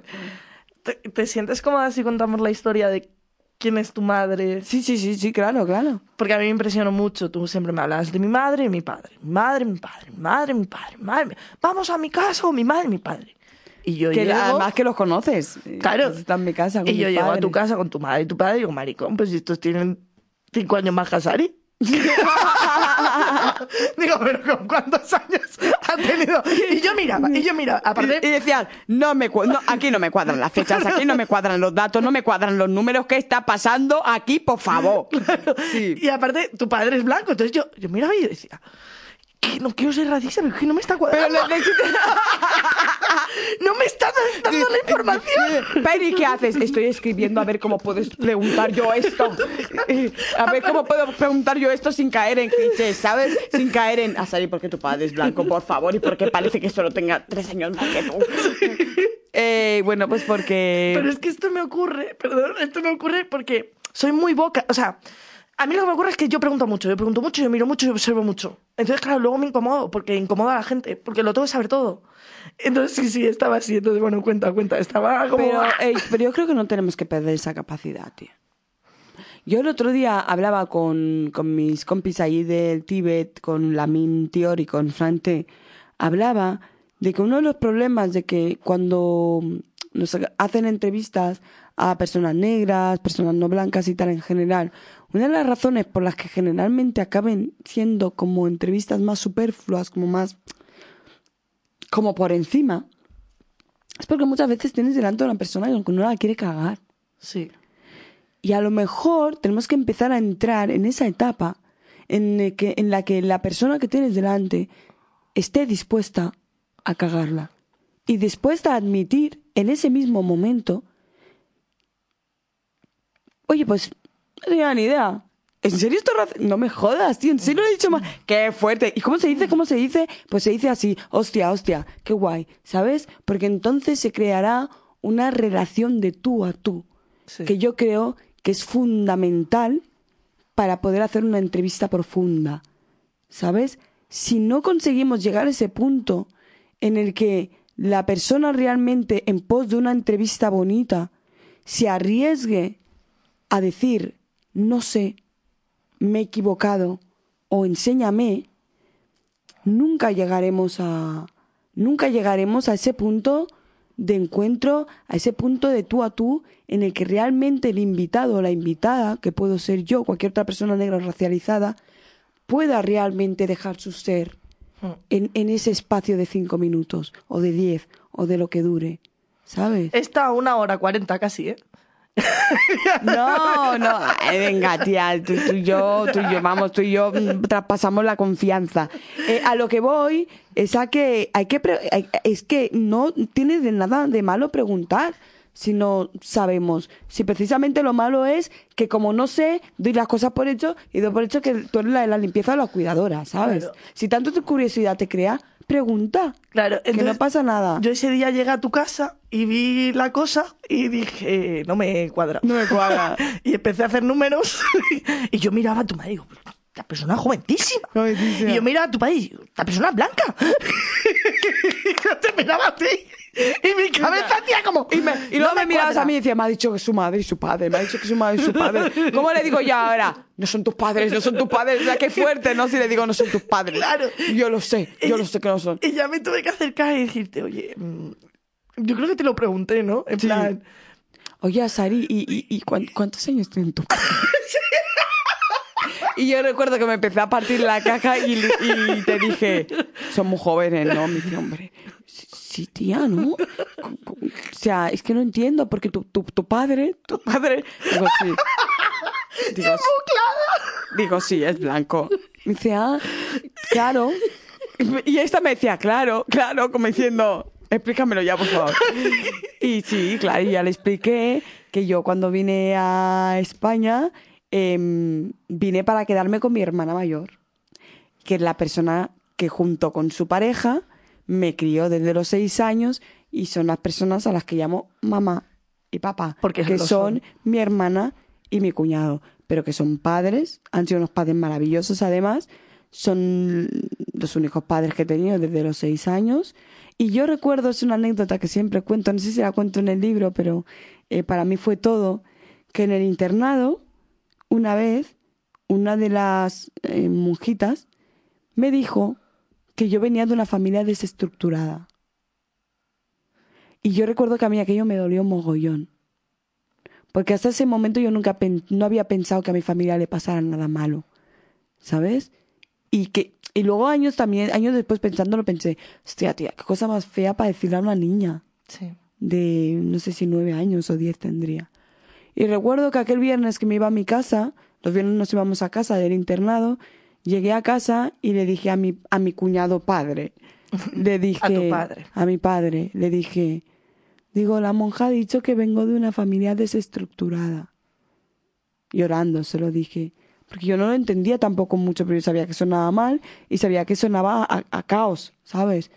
Y mi padre me dijo, no somos una familia desestructurada, somos una familia reestructurada. Ay, ay, ay, que voy... I'm going to cry. Sí. Me dijo, somos una familia reestructurada. Y realmente, con cómo yo he crecido y cómo he vivido, me di cuenta de que en efecto éramos una familia reestructurada. Y que no solamente éramos una familia reestructurada, sino que éramos una familia en la que cada uno conocía su rol, lo aceptó voluntariamente y han hecho la mejor versión de ese rol que podían hacer para mí. Yo lo noté cuando fui a tu casa, el, el amor que te tenían, lo que habían luchado por ti. Sí. Y lo cuentas en el libro y es absolutamente increíble. Sí, son dos, son, Y- son maravillosos los y- dos, la verdad que sí, han sido muy, muy buenos padres. Y estamos hablando de que cuando yo llegué a España con seis años, ellos tenían 23. Joder. Y O sea, que eran unos, que eran unos críos. Eran unos críos. Eran unos Y lo críos. siguen siendo, son jovencísimos. 23 años tenían cuando yo tenía 6 años, mi hermana y yo. Además, do- dos crías de 6 años a una parejita de 23 que se acababa de conocer. O sea, tu ojito cuando ese hombre fue a su madre blanca y le dijo, siéntate que te voy a contar una cosita. Me he enamorado. Me he enamorado de una mujer negra y tiene Y dos crías. más. Y tiene dos crías. Porque mi madre lo primero que le dijo eh, a mi padre cuando le conoció eh, fue, traigo dos mochilas. Y vamos todita- toditas juntas. Es lo que hay. Somos un- las tres somos una. Y esto es lo que hay. Si te gusta, bien. Si no te gusta, coge la puerta y vete por, vete por donde has venido, ¿sabes? y, y mi padre dijo, sí, por supuesto. ¿Cómo no? Porque está así de colgado el pobre, ¿sabes? Porque está así de colgado. Y, y yo me imagino ese momentazo en el que mi, mi padre se fue a su madre a contarle la movida y su madre debió pensar, madre. Madre de Déu. ¿En qué Madre de Déu porque es Madre catalán. de, madre de Déu. No, no, no, no, es, es gallega. Ah, gallega. A cona, cona debió pensar mi, mi vela. Menudo follón se está metiendo o pequeño. sí. Porque además tiene mm, 50 años, le sigue llamando o pequeño. Dice, menudo lío se está metiendo o pequeño. Pero fíjate lo reestructurada que era mi familia, que mi abuela ha sido una abuela maravillosa.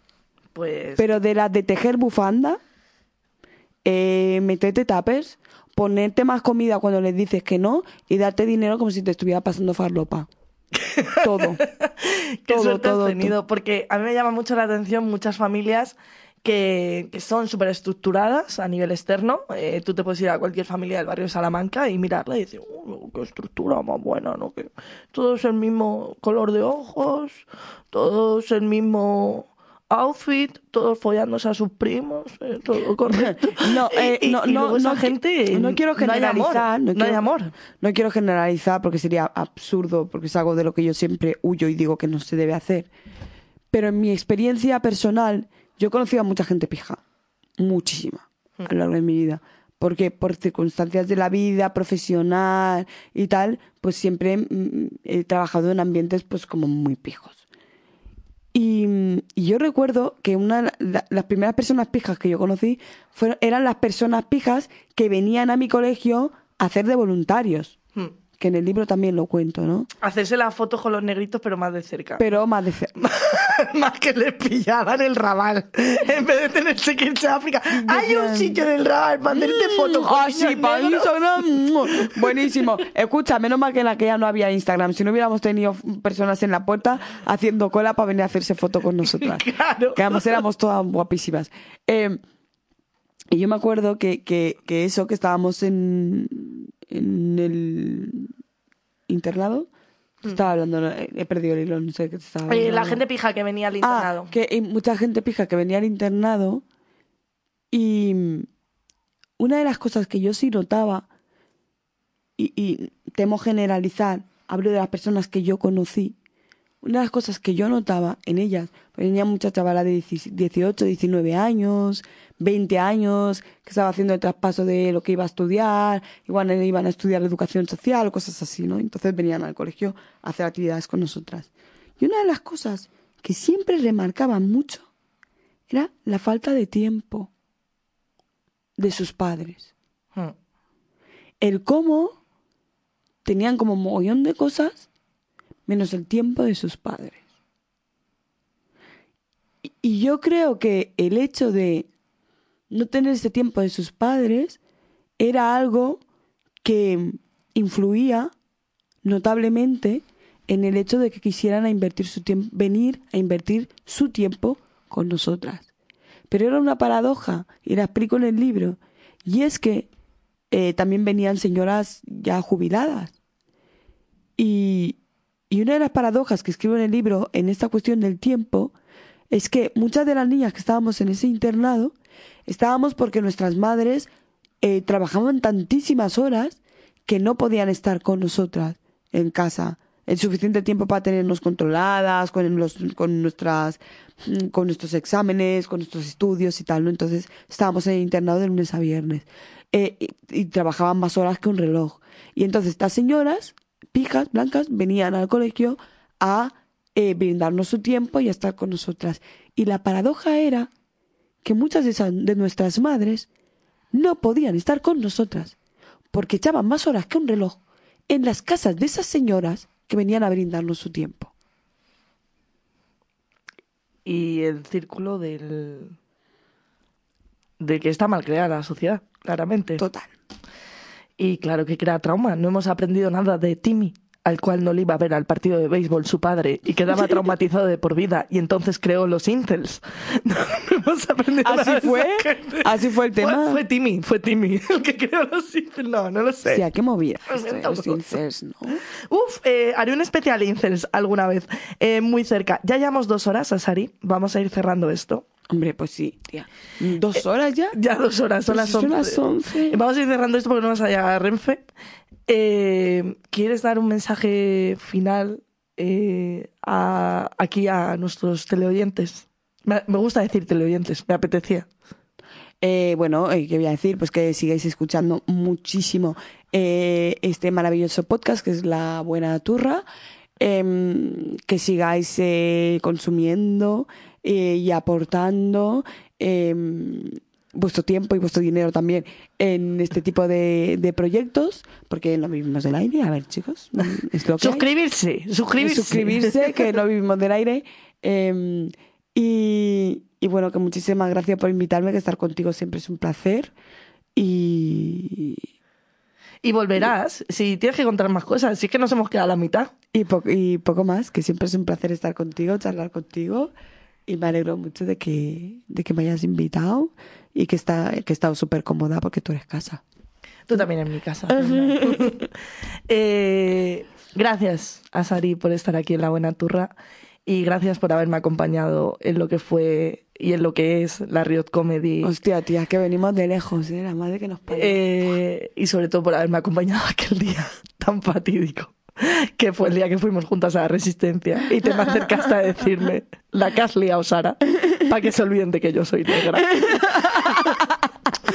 Un beso muy grande y hasta aquí la buena turra. Adiós.